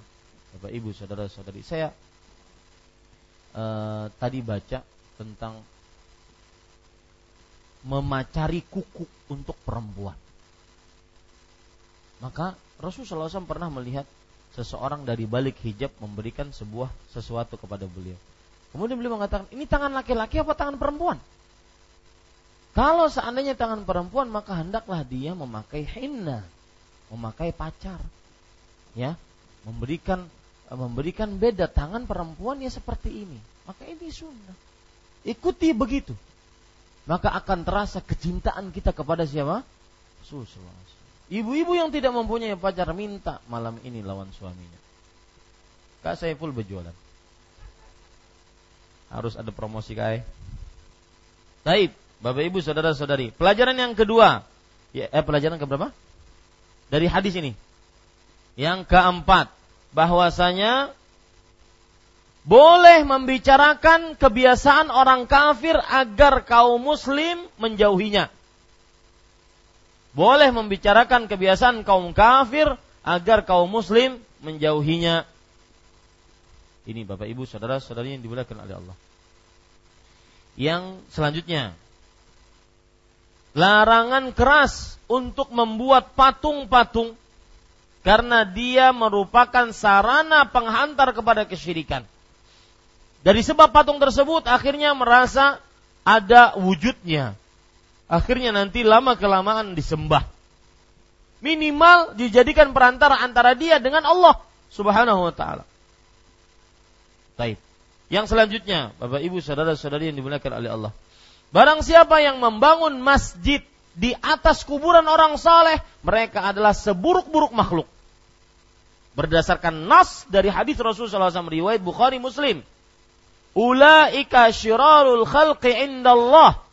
Mereka adalah makhluk paling terburuk yang membangun masjid tempat ibadah di atas kuburan orang saleh. Apa maksudnya membangun masjid di atas kuburan orang saleh? Ini kuburan. Apakah kemudian dibangun masjid di situ di atas kuburannya? Enggak. Maksudnya adalah ini kuburan, kemudian kuburan tersebut dibangun untuk bisa beribadah di dalam bangunan tersebut. Itu namanya membuat masjid di atas kuburan orang saleh. Ini Bapak Ibu, saudara-saudari yang dimuliakan Allah. Meskipun Jangan lupa, meskipun dengan niat yang benar. Sambungan tadi itu. Ya. Siapa yang membangun masjid di atas kuburan orang soleh, maka mereka adalah makhluk paling terburuk. Meskipun dengan niat yang benar. Ini Bapak Ibu, saudara saudari yang dimuliakan oleh Allah Subhanahu wa taala. Baik, kita lanjutkan membaca riwayat selanjutnya. Penulis rahimahullahu taala berkata, "Walahu anha qalat lamma nuzila bi Rasulillah sallallahu alaihi wasallam tafiqa yatrahu khamisatan lahu ala wajhi." Sebelum saya lanjutkan, saya ingin ingatkan hadis-hadis yang kita sebutkan tadi itu murni hadis sahih Rasul sallallahu alaihi wasallam. Dan itu bukan ajaran Arab Saudi tetapi ajaran Rasulullah sallallahu alaihi wasallam. Hadis Rasul dan konsekuensi orang yang bersyahadat asyhadu anna Muhammadan Rasulullah adalah apa? Dia menerima apa pun yang diberitakan oleh Rasul sallallahu alaihi wasallam. Mempercayai apa pun yang diberitakan oleh Rasul sallallahu alaihi wasallam. Maka Bapak Ibu saudara-saudari yang dimuliakan Allah, terima hadis tersebut dan amalkan hadis tersebut. Jangan kuburan dibangun menjadi kuburan, menjadi masjid, menjadi tempat ibadah. Bahkan kadang-kadang ada sebuah kuburan yang dibangun kemudian dikasih AC. Kuburan lebih dingin dibandingkan rumahnya. Ya, kuburan lebih dingin dibandingkan masjid Allah. Orang kadang-kadang minta-minta di samping-samping masjid, di samping-samping jalan untuk bangun masjid. Sedangkan kuburan megah, mengkilat-kilat, mengkilap-kilap. Ya.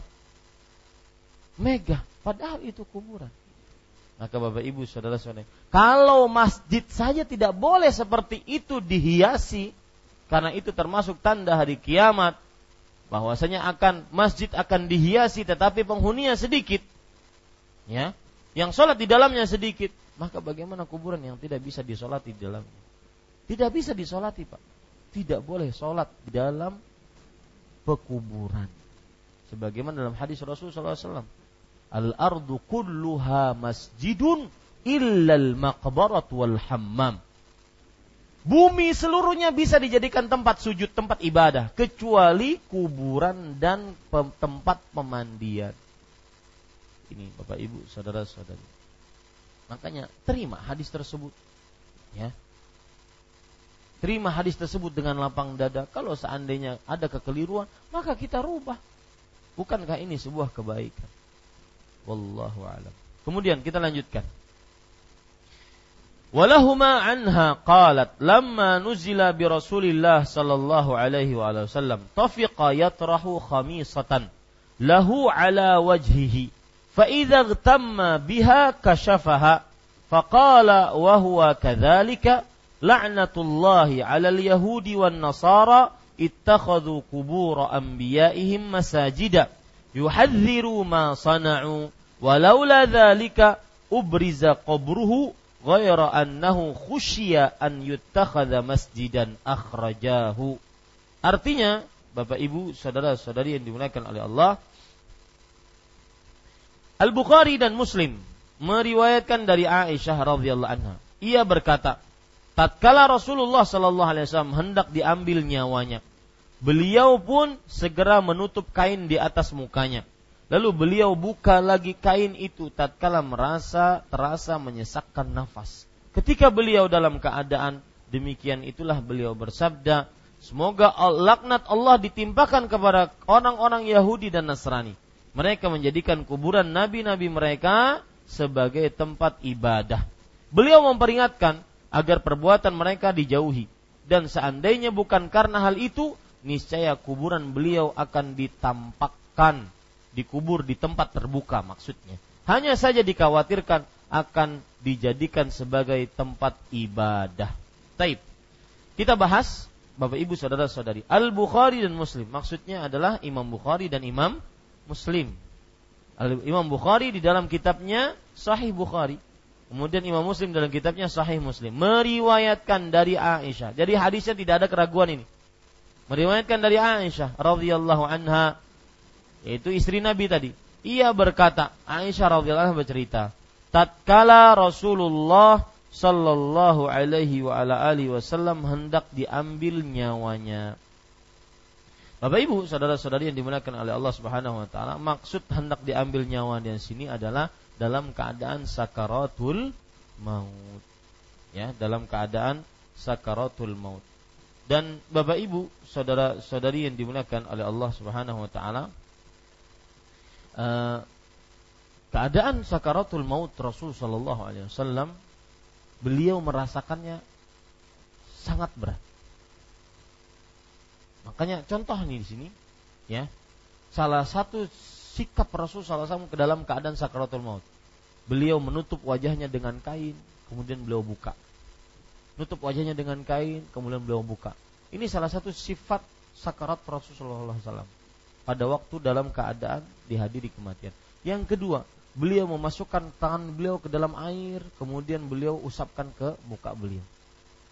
Beliau masukkan tangan beliau ke dalam air, kemudian beliau mengusapkan muka beliau. Ini menunjukkan bahwasanya apa yang beliau dapati berat. Dan juga keadaan yang ketiga, Rasulullah SAW tatkala dalam keadaan sakaratul maut. Beliau mengatakan, La ilaha illallah. Inna lil mauti sakarat.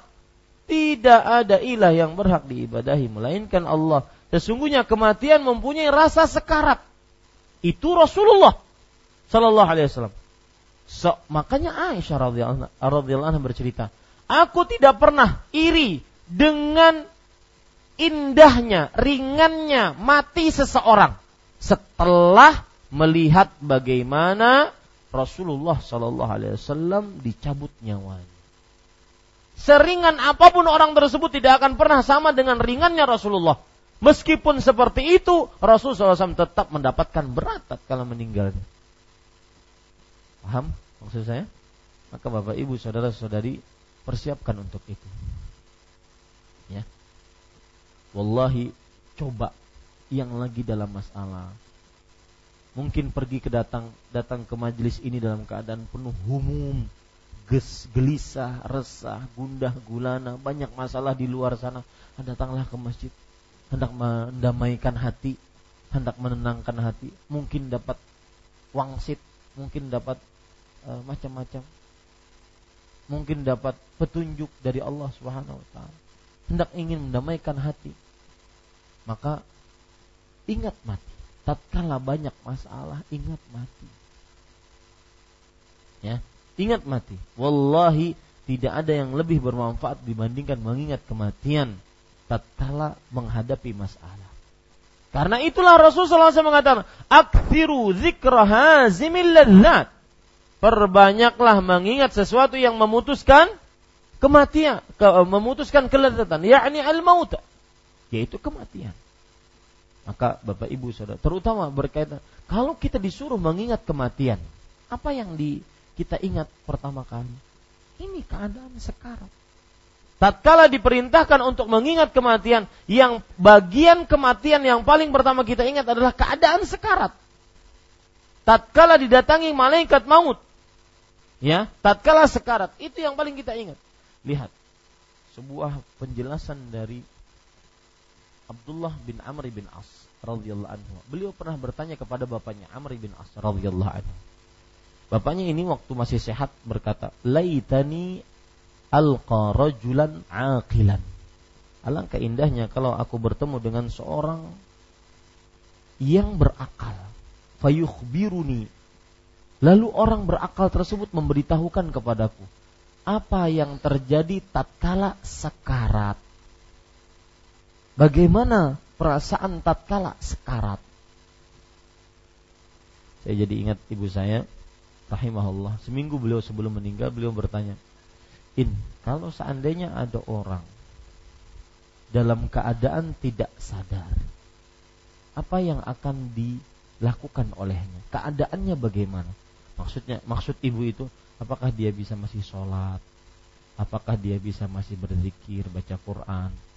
Beliau ingat itu. Dalam artian tidak sadar dia tidak bisa berbuat apa-apa. Jangan-jangan ada keburukan yang dia dapatkan nanti. Maka saya jawab waktu itu sesuai dengan kebiasaannya di dunia, Bu. Kalau seandainya dia biasa membaca Quran, maka tatkala koma dia akan itu yang dia kerjakan meskipun dia koma. Ya, makanya ada orang kadang-kadang dalam keadaan sekarat sebagian diceritakan oleh Imam Nuqayyim rahimahullah. Ketika dalam keadaan sekarat mau ditalkin, "Qul la ilaha illallah." Ucapkan la ilaha illallah. Dia mengatakan, "Asqini khamran." Mana tuangkan satu lagi gelas air. Minum air khamr. Ada yang lebih parah daripada itu. Ketika dikatakan kepada dia la ilaha illallah dalam keadaan sekarat, dia mengatakan syahid. Syahid itu artinya apa? Kalau dalam bahasa Indonesia, sekak ter.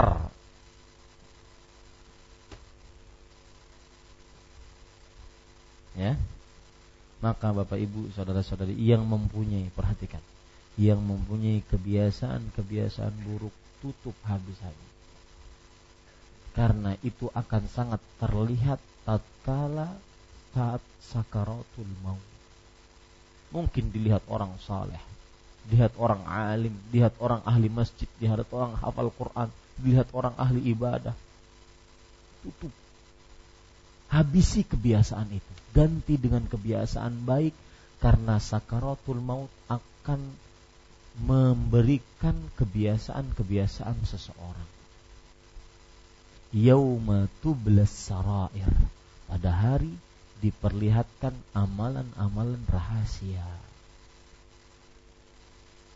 Maka berimanlah yang jujur baik tatkala di hadapan manusia kita taat kepada Allah ataupun tatkala kita sendirian kita bahkan lebih bisa menangis di hadapan Allah Subhanahu wa taala. Tadi saya ingin cerita tentang Amr ibn As. Amr ibn As pernah berkata tatkala masih sehat, "Laitani alqa rajulan aqilan." Ini disebut ini cerita disebutkan di dalam kitab yang ditulis oleh Imam Al-Qurtubi, At-Tadhkirah bi Ahwalil Mauta wa Umuril Akhirah. Alangkah indahnya aku kalau bertemu dengan orang yang berakal, cerdas menceritakan bagaimana keadaan sakaratul maut.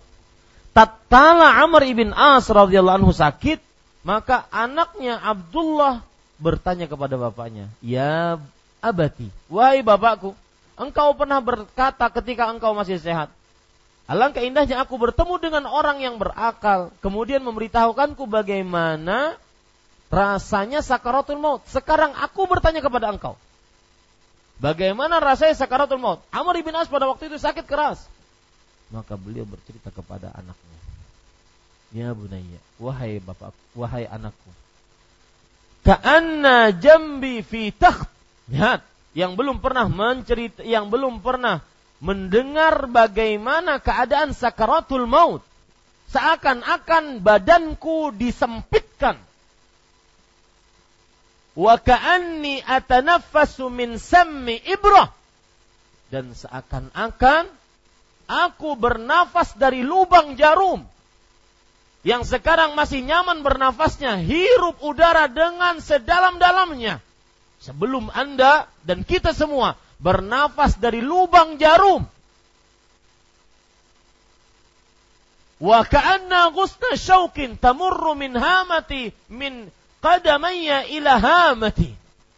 Seakan-akan aku dipukuli dengan dua dengan duri-duri dari mulai kedua telapak kakiku sampai kepada kepalaku. Itu sakaratul maut. Itu yang didapati tentang sakaratul maut. Tidak mudah Bapak Ibu saudara-saudari. Makanya Rasulullah SAW menyebutkan bahwasanya la ilaha illallah inna lil mauti sakarat tidak ada ilah yang berhak diibadahi selain Allah. Itu bentuk penghambaan diri, penyandaran diri Rasulullah SAW dalam keadaan sakit. La ilaha illallah. Beliau tidak mengeluh. Tetapi begitulah beliau bersandar diri kepada Allah tatkala sakit. Sesungguhnya kematian mempunyai rasa sekarang. Kalau Rasulullah SAW saja seperti itu, bagaimana manusia biasa? Dan ini tidak bertentangan dengan hadis Rasul Sallallahu Alaihi Wasallam yang menyebutkan bahwasanya nafsul mukmin, ruhnya orang beriman, kalau dicabut malaikat maut, kalau dia beriman, maka dia akan keluar roh tersebut dari tubuhnya seperti keluarnya air dari mulut teko. Lancar, tidak ada apa-apa. Tidak bertentangan, keluarnya itu yang berat. Ya, ini Bapak Ibu, saudara-saudari yang dimuliakan oleh Allah Subhanahu wa taala. Maka Kata Rasul sallallahu alaihi wasallam, "Limithli hadza fa'id." Untuk yang seperti ini, siapkan diri. Semua dari kita akan merasakan. Semua dari kita akan merasakan.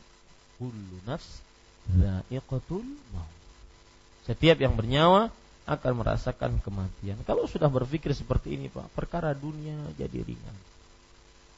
Perkara hal-hal yang di berselisihkan manusia jadi tidak ada nilainya karena kita memikirkan sesuatu yang lebih dahsyat dibandingkan itu semua yaitu sebuah kematian Bapak Ibu saudara-saudari yang dimuliakan oleh Allah Subhanahu wa taala coba perhatikan tatkala Rasul sallallahu alaihi wasallam hendak diambil nyawanya beliau pun segera menutupkan kain di atas mukanya maksudnya di sini adalah menutupkan kain di atas mukanya yaitu agar terasa rasa berat sakarat tersebut tidak terlalu berat. Untuk kain di atas mukanya. Ketika beliau dalam keadaan demikian, itulah beliau bersabda.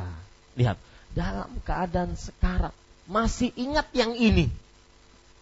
Hadis ini berarti menunjukkan sangat kuat hukum ini. Kenapa? Karena setelah ini Rasulullah SAW meninggal berarti tidak ada perubahan hukum setelahnya. Hadis ini menunjukkan apa yang ada dalam hadis ini sangat kuat. Kenapa? Karena sesuatu yang paling terakhir diingat oleh Rasulullah SAW adalah ini. Maka jangan remehkan apa yang akan disebutkan oleh Rasulullah SAW. Semoga laknat Allah ditimpakan kepada orang-orang Yahudi dan Nasrani. Laknat Allah maksudnya adalah Allah melaknat kaum Yahudi dan Nasrani. Apa maksud melaknat? Allah mengusir dan menjauhkan sebagaimana dikatakan oleh Abu Aliyah rahimahullah.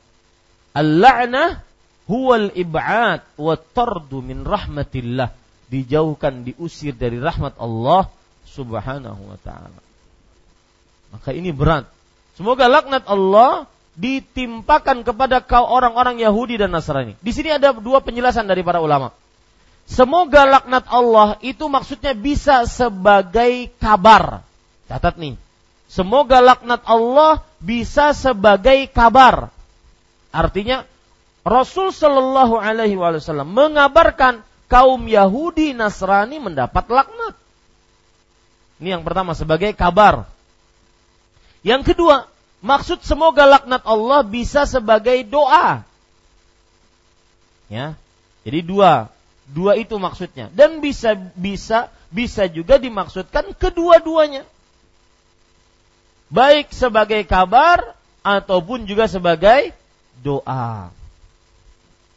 Mana yang lebih membuat peringatan keras, Pak? Sebagai kabar kah sebagai doa kah? Hah? Doa. Kenapa? Karena berarti itu doa Rasulullah kepada kaum Yahudi dan Nasrani dan kepada siapa saja yang menyerupai kaum Yahudi dan Nasrani. Berat. Didoakan oleh Rasulullah SAW untuk mendapatkan laknat Allah. Dan seperti yang tadi saya singgung, jangan pernah remehkan doa Rasul Sallallahu Alaihi Wasallam. Baik ketika beliau masih hidup atau sesudah meninggal. Baik untuk kebaikan atau untuk peringatan keras seperti ini. Maka ini doa sangat kabul dari Allah.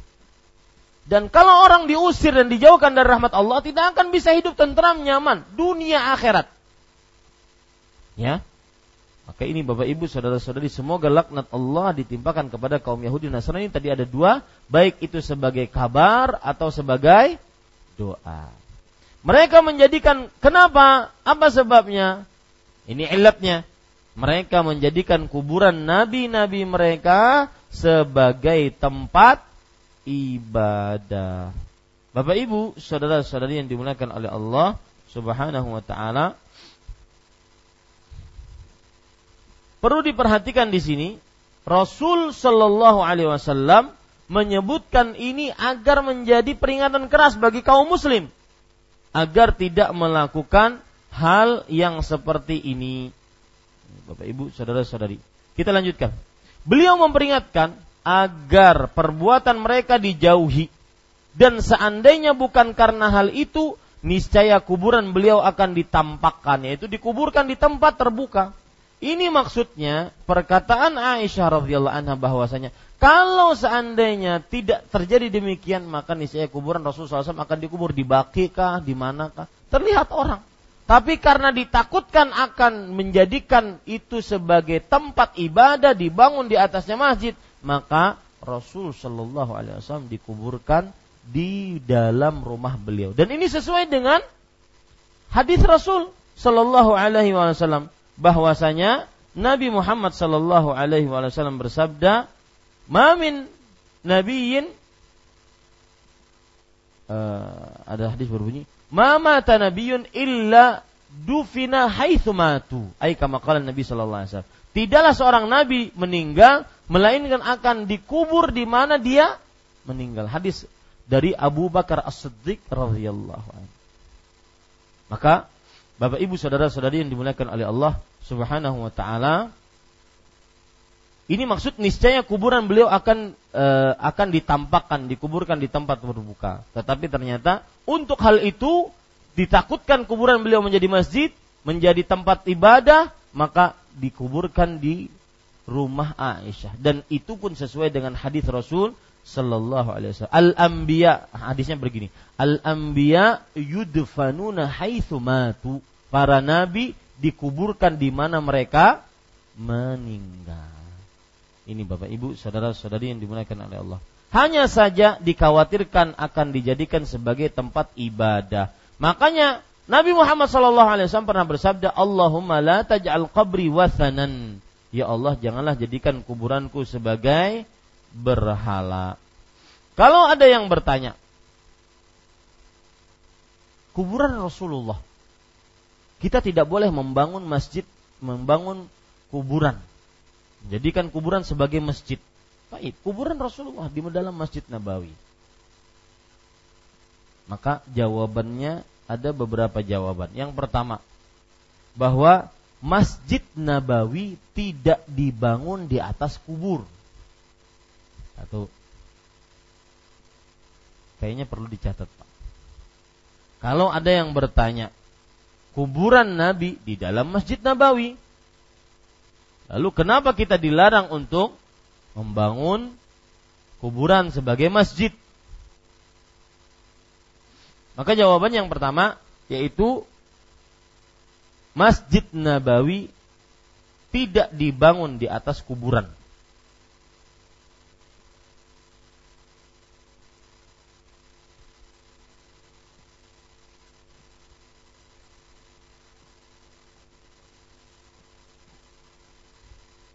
Yang kedua, Nabi Muhammad Sallallahu Alaihi Wasallam tidak dikubur di dalam masjid,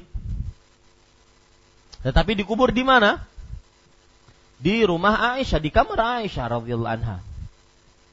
Jawaban yang ketiga,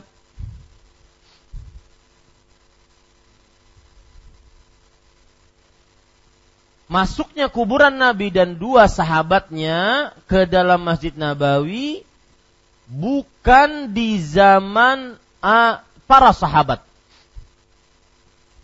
Masuknya kuburan Nabi dan dua sahabatnya ke dalam Masjid Nabawi bukan di zaman para sahabat. Artinya di Madinah tatkala itu tidak ada seorang sahabat pun. Di Madinah tatkala itu tak ada seorang sahabat pun. Ini Bapak Ibu saudara-saudari yang dimuliakan oleh Allah. Jadi ceritanya bahwa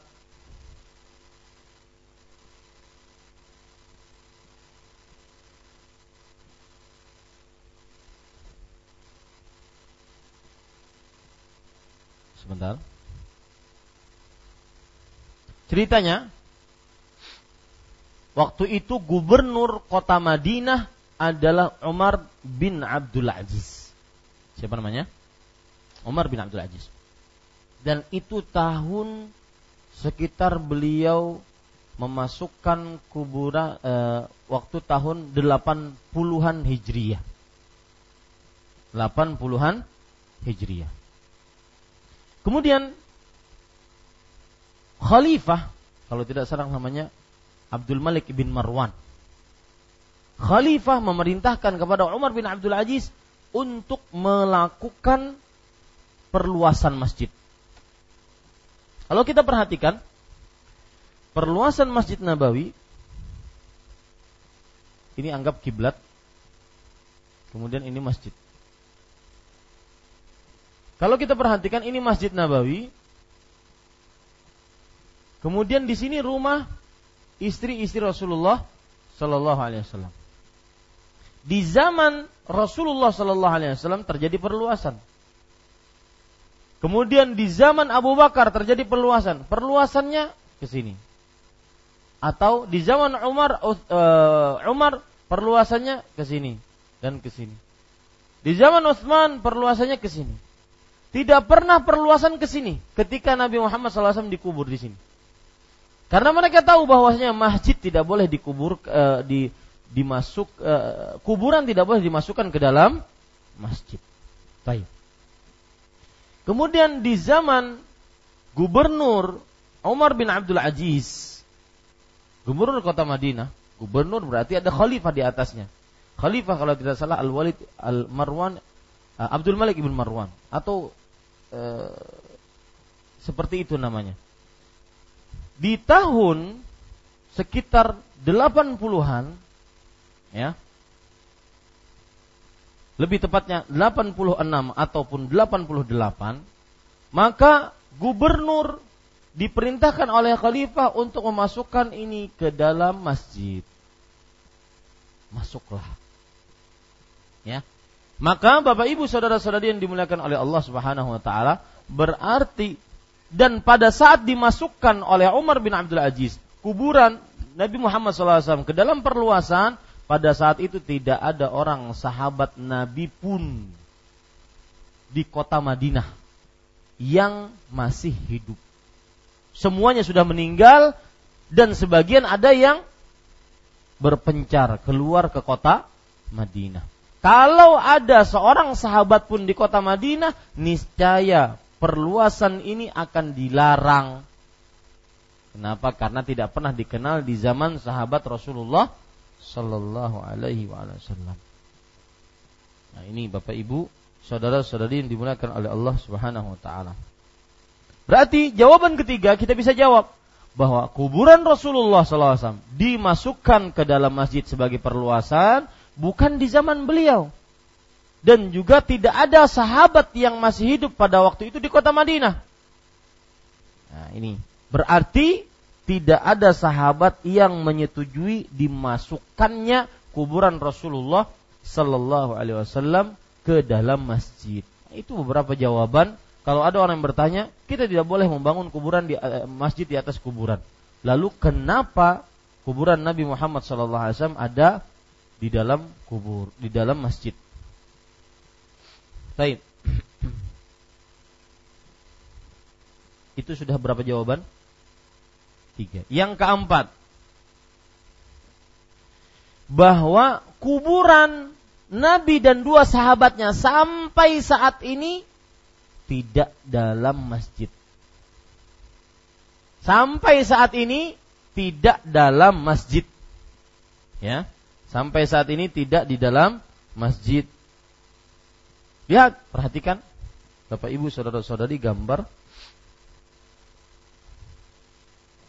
dan insya Allah pekan depan saya akan perlihatkan gambarnya melalui slide biar lebih paham lagi. Ada gambar ini kuburan Rasul Shallallahu Alaihi Wasallam. Kita katakan jawaban yang keempat apa? Sampai saat ini kuburan Rasulullah Sallallahu Alaihi Wasallam tidak di dalam masjid. Kenapa? Karena dia adalah tanah tersendiri. Ya, meskipun di sini sini halaman, sini sab pertama, ya, sini masjid Nabi, ya, sini raudhah, ya, di sini sufah, ya, kemudian di sini masjid, ya, kemudian di sini perluasan di masjid juga, ini halaman. Di sini kuburan Rasul Sallallahu Alaihi Wasallam dan dua sahabatnya. Kuburan Rasul Sallallahu Alaihi Wasallam dan dua sahabatnya itu ditutupi dengan apa? Tembok persegi tiga. Jadi dia terhalang benar-benar terhalang untuk diibadahi. Berarti ini bukan dalam masjid, karena punya tanah tersendiri dengan batasan tersendiri. Bisa dipahami ini Pak? Nah itu dia. Ya. Seperti itu.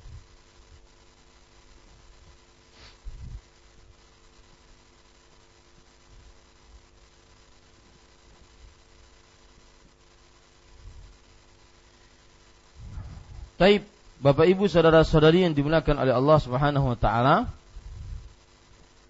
Jadi hadis ini kita ambil pelajaran beberapa pelajaran darinya. Yang pertama,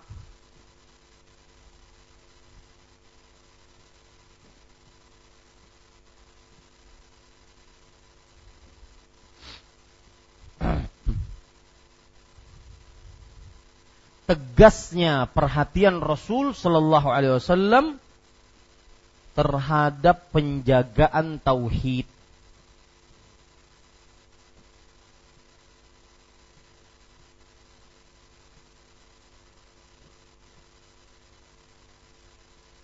Dengan cara menjaga kuburan beliau agar tidak menjadi sarana kepada kesyirikan.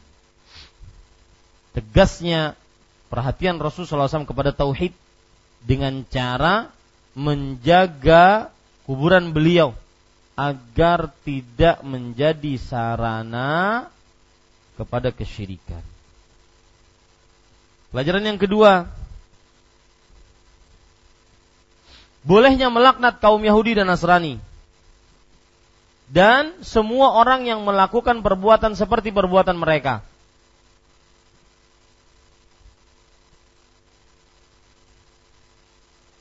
Bolehnya melaknat kaum Yahudi dan Nasrani dan semua orang yang melakukan seperti perbuatan mereka.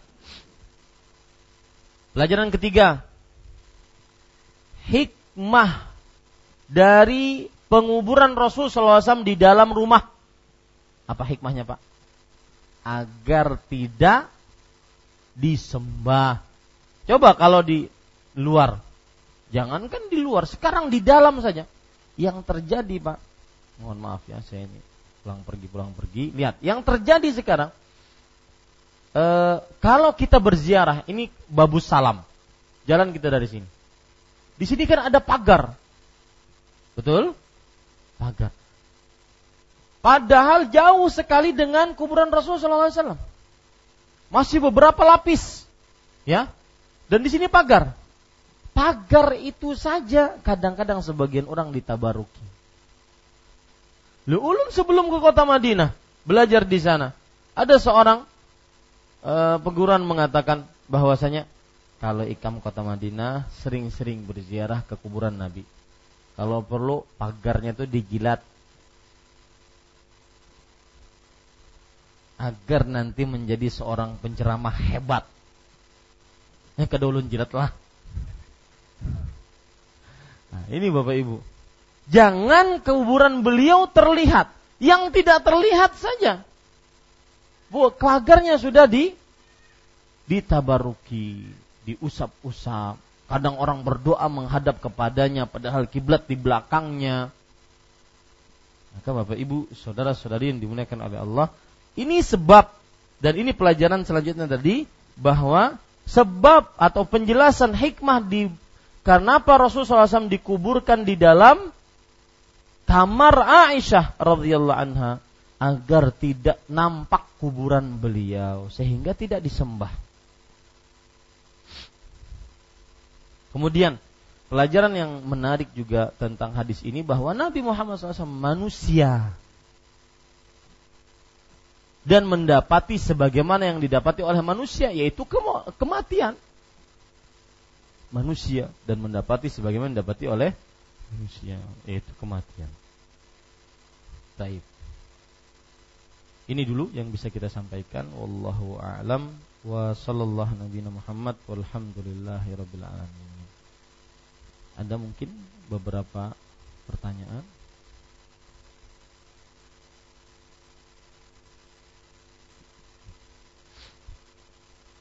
Uh, sebelum pertanyaan, Bapak Ibu saudara-saudari, uh, insya Allah Taala dengan izin Allah dan semoga dimudahkan bahwa tanggal 7 sampai 9 November 2000 15 dan mohon nanti tanggal Arabnya diberitahu kepada saya uh, yaitu sekitar bulan Sofar insyaallah taala kita akan mengadakan tablik akbar. Dan ini benar-benar besar karena yang datang yaitu ustadz yang juga sangat besar dan juga kita sangat hormati yaitu al ustadz Abdul Hakim Abdat hafizahullah taala dan mudah-mudahan kedatangan beliau dimudahkan oleh Allah Subhanahu wa taala. Dan seperti biasa kegiatan ini adalah kegiatan sosial yang mungkin dari mulai-mulai sekarang Kalimantan Tengah sudah mulai mau berdatangan, kemudian Kalimantan Timur juga mulai datang, dan juga Kalimantan Selatan yang jauh-jauh dari Barabai, kemudian juga Tanjung akan berdatangan, maka ini membutuhkan persiapan dan juga membutuhkan dana. Maka saya mewakili panitia tetap daurah dari Yayasan Al-Um Banjarmasin. Bagi siapa yang ingin berpartisipasi dalam kegiatan ini dan ini termasuk amal jariah yang akan terus mengalir maka kami persilahkan untuk bisa berpartisipasi karena ini adalah amal soleh yang mudah-mudahan dengan amal soleh ini kita seluruhnya mendapatkan pahala dari Allah Subhanahu wa taala. Maka silahkan saja siapa yang ingin berpartisipasi baik itu melalui dana langsung cash ataupun dikirim melalui uh, elektronik elektronik maka dipersilahkan. Dan panitia insya Allah taala nanti akan menyediakan entah itu infak ataupun kotak infak ataupun bagaimana caranya. Maka saya berharap kajian ini lancar dan juga Banjarmasin yang kedatangan tamu-tamu dari luar kita bisa sebagai tuan rumah yang baik yang menyediakan tempat. Karena mungkin nanti yang akan datang banyak ya. E, mungkin ibu-ibu pakai tenda di belakang seluruh lapangan indikasi tenda. Dan ini membutuhkan dana dan biaya yang begitu banyak. Maka kita tidak ingin untuk e, terlihat Banjarmasin adalah panitia yang tidak siap untuk menerima ustadz dan tamu-tamunya. Oleh sebab itu sekali lagi siapa yang ingin berpartisipasi di dalam kegiatan ini maka ini merupakan amal saleh yang baik. Dan para ulama mengatakan al-wasailu lah hukmul maqasid sarana mempunyai hukum tujuan. Orang datang ke sini untuk menuntut ilmu. Maka siapa saja yang menyediakan sarananya maka dia akan dapatkan pahala orang-orang yang menuntut ilmu tersebut. Amin ya rabbal alamin. Jadi kami dari panitia mempersilahkan siapa saja yang ingin berpartisipasi untuk kegiatan ini dan kita berdoa semoga beliau sehat beliau diberikan umur yang panjang beliau diberikan ilmu yang luas dan berkah dan keikhlasan Mudah-mudahan kita bisa bertemu di Banjarmasin ini mendatangkan ustadz besar sekaliber Al Ustadz Al Fadil Abdul Hakim bin Amir Abdad Hafizahullahu taala. Wallahu alam. Silahkan jika ada yang ingin bertanya. Ya, ada pertanyaan titipan lewat BBM dakwah sunnah Ustaz. Mohon maaf agak panjang sedikit. Ustadz barakallahu fiikum e, pertanyaan dari hamba Allah. Ada seorang teman yang ingin pencerahan dari Ustadz. E, masalahnya begini, Tad. Dia pernah melakukan kesalahan, yaitu dengan mendatangi orang yang dianggap pintar. Dan tentunya ini adalah sebuah kesyirikan yang besar. Ternyata orang yang dianggap pintar ini selalu benar setiap menebak tentang masa lalu teman saya ini dari A sampai Z dari dia pernah jatuh bangun dalam usaha dan sebagainya dalam kehidupannya. Apa saja yang dia tanyakan selalu tepat. Nah dan dia juga meramal tentang teman saya ini bahwa suatu saat dia akan menikah lagi. Pertanyaannya? Ya. Uh, nah, terkait dengan ini tak uh, si tukang ramal ini menyarankan agar terhindar dari menikah lagi ini dia sarankan untuk tasmiyah dengan menambah nama. Gitu. Pertanyaannya apa? Yang dia lakukan itu dengan menambah nama ini seperti apa anunya uh, apakah sudah terjerumus ke, ke keserikan yang besar gitu lah. Ya. Bismillah, alhamdulillah, wassalatu wassalamu ala rasulillah Bapak Ibu saudara-saudari, hadis Rasul sallallahu alaihi wasallam yang berbunyi, "Man atakahinan fasaddaqahu bima yaqul faqad uh, man atakahinan fa man man sa'ala kahinan Man atakahinan fasa'alahu an syai'in lam tuqbal lahu salatun arba'ina yawman. Hadis riwayat Muslim. Barang siapa yang mendatangi seorang tukang ramal, baik itu tukang ramal disebut dengan kahin, mengaku mengetahui akan hal gaib yang telah lalu ataupun araf mengetahui mengetahui akan hal gaib yang akan datang lalu dia bertanya kepada kahin atau araf tukang ramal tersebut orang yang dianggap pintar ini bertanya maka tidak diterima darinya sholat selama 40 hari. Maksud tidak diterima sholat ini, maksudnya adalah sholatnya tidak sah. Sekuat apa pun dia sholat, sekhusyuk apa pun dia sholat, maka sholatnya tidak sah. Dan maksud daripada tidak diterima sholat ini berarti sholatnya tidak ada pahalanya dan gugur kewajibannya. Meskipun dia telah sholat, maka gugur kewajibannya, tapi tidak ada pahalanya. Berarti tidak bisa dikobok sholat ini. Ya, dan ini merupakan dosa besar.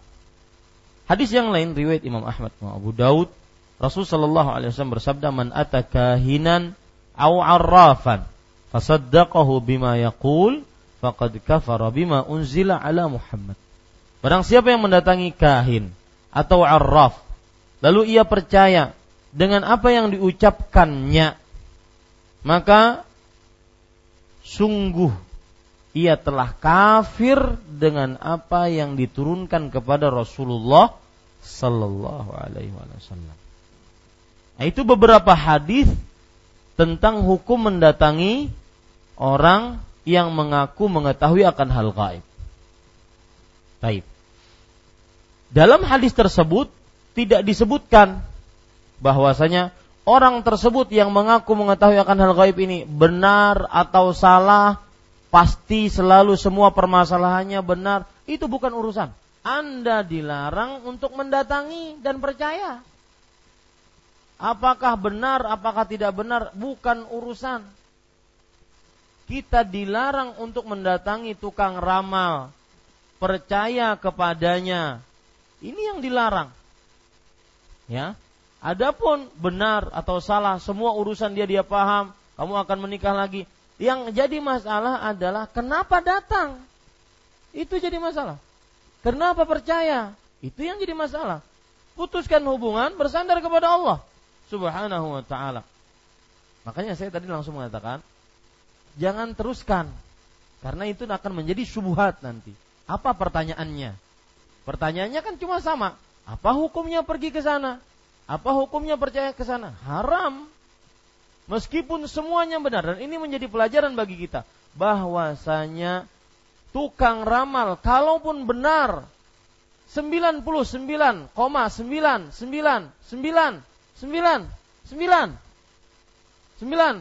persen benar karena nggak ada yang 100 persen ya tetap tidak boleh dipercaya, tetap tidak boleh didatangi. Kenapa kita tergiur dengan orang seperti itu? Oh, dia mati tidak tahu kapan dia mati. Ya, ada seorang menarik uh, yang mengaku mengetahui akan hal gaib pernah berdiskusi dengan Syekh Al Albani rahimahullah. Kata Syekh, saya mau berdiskusi dengan anda, wahai orang yang mengaku mengetahui hal gaib. Kamu semuanya mengetahui hal gaib? Iya. Kalau begitu kita diskusi. Tapi saya punya syarat. Kata Syekh. Lalu apa syaratmu? Kata si dukun. Oh, sudah, selesai diskusi kita. Katanya tahu tentang hal gaib. Kok nggak tahu syarat saya? Ya, itu diskusi tercepat sedunia. Maka Bapak Ibu, adapun kita mempermasalahkan, kalau pertanyaannya, makanya saya tadi tujuh pertanyaannya apa? Kalau pertanyaannya, bolehkah kita percaya? Tetap nggak boleh, tetap percaya. Jangan percaya, datang aja nggak boleh. Tapi kalau pertanyaannya, kok Ustadz bisa dia benar? Nah ini baru kita jelaskan. Maka saya tadi nanya, apa pertanyaannya? Cepat. Karena nanti kalau dijelaskan, jelaskan, orang-orang di sini akan ter, ada syubhat. Siapa orangnya tuh? Boleh datangi kah? Itu kenapa saya potong? Tujuannya itu. Ya, maka Bapak Ibu Saudara-saudari, pertanyaannya ternyata adalah hanya bolehkah kita percaya? Lalu bagaimana kalau saya mau menikah dengan itu? Nikah saja tanpa membicarakan dia. Kalau nanti di dalam di dalam misalkan dia diramal, kamu mati tahun sekian, tahun depan kamu mati. Kalau mati, maka siapa yang mewafatkan? Atas takdir siapa? Allah Subhanahu wa taala. Ustaz berarti benar dia. Nah, ini baru pertanyaan lain. Kok bisa benar dia? Baru kita jelaskan ini. Ya. Kenapa kok bisa benar? Maka jawabannya, maka saya sebutkan tadi 99,9999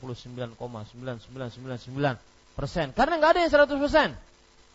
Ya, tidak ada yang mengetahui akan hal gaib semuanya kecuali siapa? Allah tabaraka wa taala. Qul la ya'lamu man fis samawati wal ardil ghaiba illallah. Katakan wahai Muhammad, tidak ada yang mengetahui akan hal gaib di langit dan di bumi melainkan Allah. Tidak ustadz, tuan guru, habib, jangankan mereka semua, wali kutub, wali kasyaf, Rasulullah Shallallahu Alaihi Wasallam belum mengetahui semua akan hal gaib kecuali yang diwahyukan kepada beliau.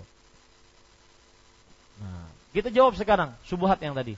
Kok bisa semuanya sama? Sebagaimana misalkan uh, Pian hanya bermasalah lawan bini, kemudian disuruh datang anu bibinya. Acil bawakan sini. Nama Pian si Fulanah lo. Umur Pian sekian. Ya, kok betul semua? Maka di zaman sekarang bisa itu dukun beneran, bisa itu dukun gadungan palsu. Dukun kebenaran mungkin dia berhubungan dengan jin. Yang akhirnya dia minta sesuatu kepada jin tentang pengetahuan orang-orang dari pasiennya ini. Tapi ada dukun palsu, terutama di zaman sekarang. Zaman gadget, zaman handphone. Ya, ulun di Banjar, maklar ulun ada di Barabai. Ya, si fulan dukun di Banjar. Maklarnya maklar dukun ada di Barabai, misalkan, atau ada di Tanjung ya. Telepon. Karena hari Senin datang pasiennya ke Banjar. Masalahnya ini orangnya ini umurnya ini umurnya ini. Gampang ada BBM wah ini. Ada macam-macam. Ya ada gambarnya. Sangat mudah untuk menjadi dukun palsu di zaman sekarang. Ini bapak ibu saudari. Tapi kalau seandainya memang berhubungan dengan jin maka jin di dalam hadis Rasul Shallallahu Alaihi Wasallam bahwasanya ada namanya jin yastariqus sama. Dia bertumpuk-tumpuk seperti ini, ya sampai ke langit, mendengar wahyu Allah, mendengar firman Allah, tetapi belum sempat mendengar semuanya, kadang datang meteor, bintang jatuh yang menyambar tumpukan jin tadi akhirnya jatuh. Akhirnya tidak sampai kepada telinga si dukun kecuali sebagiannya saja. Sebagaimana yang terjadi kepada Nabi Muhammad SAW dengan Ibnu Sayyad. Ibnu Sayyad seorang dukun di zaman Rasul SAW. Bahkan disebut oleh Rasul SAW Dajjal di zaman Rasul SAW. Namanya Ibnu Sayyad. Kata Rasul SAW, apa yang aku dapatkan dari wahyu? Kata Ibnu Sayyad, ad-dukh alif, lam, dal dan kho. Aduh.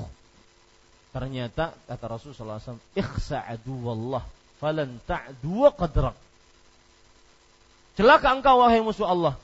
Kedudukanmu tidak akan ditinggikan oleh Allah. Yang aku dapati ad-dukhan. Dia cuma sampai alif, lam, dal dan kho. Padahal ada alif, nun lagi ketinggalan dia. Maka Bapak Ibu saudara-saudari yang dimuliakan oleh Allah, hukumnya jelas haram. Tidak ada keraguan di dalamnya. Adapun syubhat yang dikatakan tadi dia tahu, kemudian dia tahu kapan nikah, ya kemudian e, kapan istrinya hamil, kapan ini, kapan ini, itu adalah urusan dia berhubungan dengan jin.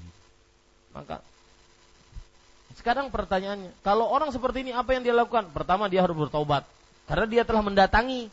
Yang kedua, dia harus uh, apa namanya melakukan sesuatu yang ber yang dianggap bahwasanya itu buruk bagi dia akibat pemberitahuan orang yang dianggap pintar tadi. Dia lakukan saja dengan izin Allah dia lakukan. Adapun nanti di, di tengah jalan ada sesuatu yang menghalangi dia, maka pada saat itu Bapak Ibu itu semua atas takdir Allah Subhanahu wa taala. Wallahu Nah, yang lain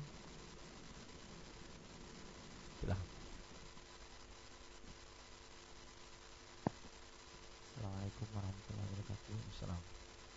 Ustaz yang mau saya tanyakan, yang mau saya tanyakan pertama terkait uraian tadi tentang syarat ziarah kubur yang sesuai syariat. uh, yang tan tanpa bersusah payah dalam bepergian menuju kuburan tersebut.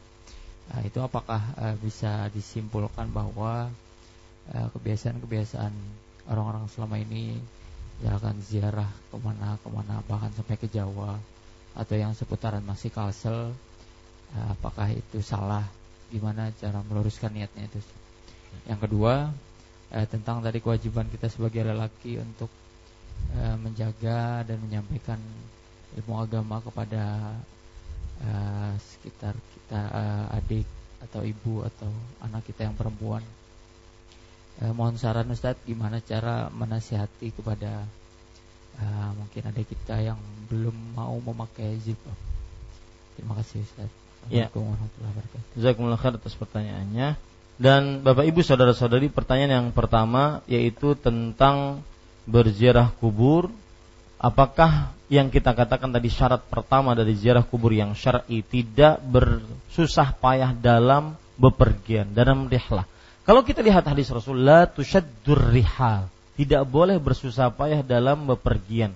Rihal itu adalah bepergian yang kita membawa bekal, berpakaian khusus, mungkin bersandal atau bersepatu khusus karena jauhnya perjalanan tersebut. Dan biasanya rihlah itu dikenal dengan safar. Safar yaitu safar yang seseorang di dalamnya mengkosor sholat. Adapun kalau dari Banjar ke Martapura, dari Banjar ke mana yang bukan safar maka itu tidak mengapa orang pergi. Mungkin ada pekuburan alkah di al 21 al 24 ya ada alkah di situ maka tidak mengapa seseorang berziarah ke sana karena itu bukan disebut sa safar. Adapun yang dimaksud dalam hadis tersebut adalah bersusah payah dalam rangka ibadah tidak boleh kecuali ketiga masjid. Nah, seperti di dalamnya ber, ber, bersusah payah bepergian dalam rangka ibadah ziarah kubur ke luar Banjarmasin, keluar Kalimantan Selatan misalkan ke Jawa atau tujuan utamanya cuma ziarah kubur. Maka ini belum ada contohnya dari Rasul Sallallahu Alaihi Wasallam. Lihat orang-orang di Mekah, para sahabat di Mekah banyak nggak sepeninggal Rasul SAW? Banyak. Kalau mereka pergi ke Mekah, apakah yang mereka tuju? Masjid Nabi kah kuburan Rasulullah kah? Masjid Rasul Sallallahu Alaihi Wasallam. Dan Mekah safar ke kota Madinah. Dan terus seperti itu. Ya. Baik. Kemudian yang kedua bagaimana cara menasihati atau mendakwahi keluarga. Yang pertama sebelum sebelum anak perempuan atau adik perempuan ataupun saudara-saudara perempuan kita yang belum pakai jilbab. Yang pertama kepada keluarga dulu. Maka saya nasihatkan pertama jangan lepas doa doa itu adalah pedang yang paling kuat untuk seorang mukmin karena hidayah di tangan Allah Subhanahu wa taala. Berdoalah kepada Allah. Yang kedua, ikhlaskan niat. Saya murni menasehati ini hanya karena ingin ridho Allah. Maka mudah-mudahan dengan satu perkataan, satu ucapan hatinya terbuka. Tidak usah kita berbuih-buih ceramah kepada dia. Khusus untuk dakwahi uh, orang tua, ibu misalkan, pak bibi misalkan, maka tidak seperti mendakwahi anak, tidak seperti mendakwahi saudari, adik kecil kita, tidak. Karena misalkan kita cukup dengan mengatakan, Bu, kayaknya tidak cocok dalam Islam untuk pergi keluar tanpa jilbab. Sudah, cukup itu. Jangan buka nikosh atau diskusi panjang lebar. Yang tahu Bu. Dalilnya kedebulih pergian tuh dalil Al-Quran bla bla bla. Dalil hadis nggak nggak cocok kalau kepada ibu seperti itu. Kecuali kalau ibunya sudah ingin belajar. Ya. Kita kenalkan dulu kita ambil perasaannya. Bu ulun sebagai anak pian ulun sangat berterima kasih kalau seandainya pian keluar rumah dengan memakai jilbab. Maka ulun akan bakti benar lawan pian ambil perasaan. Ya, seperti itu. Adapun terhadap anak-anak kita, maka ingatkan kepada anak bahwasanya jilbab Allah buat syariat untuk wanita itu hukumnya wajib. Kenalkan jilbab itu wajib karena ini anak atau ini adik. Kenalkan jilbab itu wajib, bukan aksesoris muslimah saja. Enggak, wajib sebagaimana dia sholat wajib maka jilbab pun wajib. Maka kenalkan itu. Kemudian yang kedua, ambil perasaannya bahwasanya Allah ketika mensyariatkan jilbab tidak pernah ingin menyengsarakan hamba dan itu pasti. Mustahil Allah menyengsarakan hamba. Pasti itu. Dan yang ketiga, sebutkan bahayanya dari sisi agama orang yang tidak pakai jilbab. Yang pertama terlaknat, yang kedua dosa besar, yang ketiga disebut munafik, yang keempat mendapatkan kegelapan, yang kelima di hari kiamat, yang kelima terus sebutkan. Dan itu menuntut antum untuk belajar. Sebelum mendakwahi keluarga, maka isilah ilmu di dalam diri agar kita bisa mewariskannya kepada keluarga kita.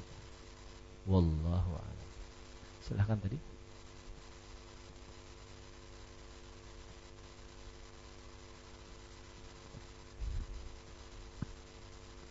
Eh, terkait yang uh, melaknat orang-orang uh, Nasrani dan Yahudi dan orang-orang yang menyerupainya. Ini kan kita lihat fenomena sekarang ini bagaimana jika itu jatuhnya ke kita memakai teknologi yang diciptakan oleh mereka. Ya itu aja. Maksudnya? Contohnya kayak misalkan kayak TV, sound system atau misalkan kayak gadget itu kan banyak yang ciptaan hmm. bukan dari kaum muslim gitu. Maksudnya. Lalu hubungannya? Uh, itu maksudnya uh, apakah itu termasuk uh, menyerupai perbuatan mereka atau gimana? Kita memakai teknologi yeah. hasil buatan mereka gitu. Iya. Yeah. kenapa saya perjelas? Karena uh, saya ingin mengetahui cara berpikir yang bertanya. Jadi begini, ketika kita melaknat ataupun Rasul SAW melaknat kaum Yahudi dan Nasrani, apa yang beliau laknat? Akidahnya, amalannya.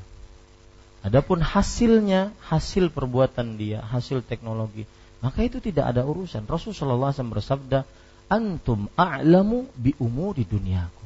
Kalian lebih mengetahui dengan perkara dunia kalian. Jadi tidak ada kolerasi antara kita melaknat perbuatan dia yang tidak sesuai dengan syariat Islam dengan hasil ciptaan dia. Kamu melaknat kemudian kok kamu pakai handphonenya? Kan begitu maksudnya cara berpikir antum kan begitu. Bukan itu maksud. Kita me, kita melaknat perbuatannya.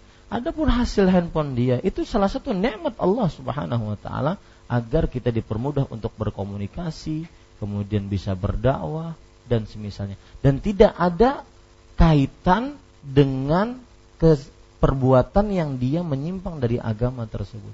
Penyimpangan dia tetap, adapun hasil dia maka itu adalah sesuatu perkara dunia yang boleh kita gunakan dan boleh kita ambil manfaatnya. Ya. Wallahu Nah, ibu-ibu ada?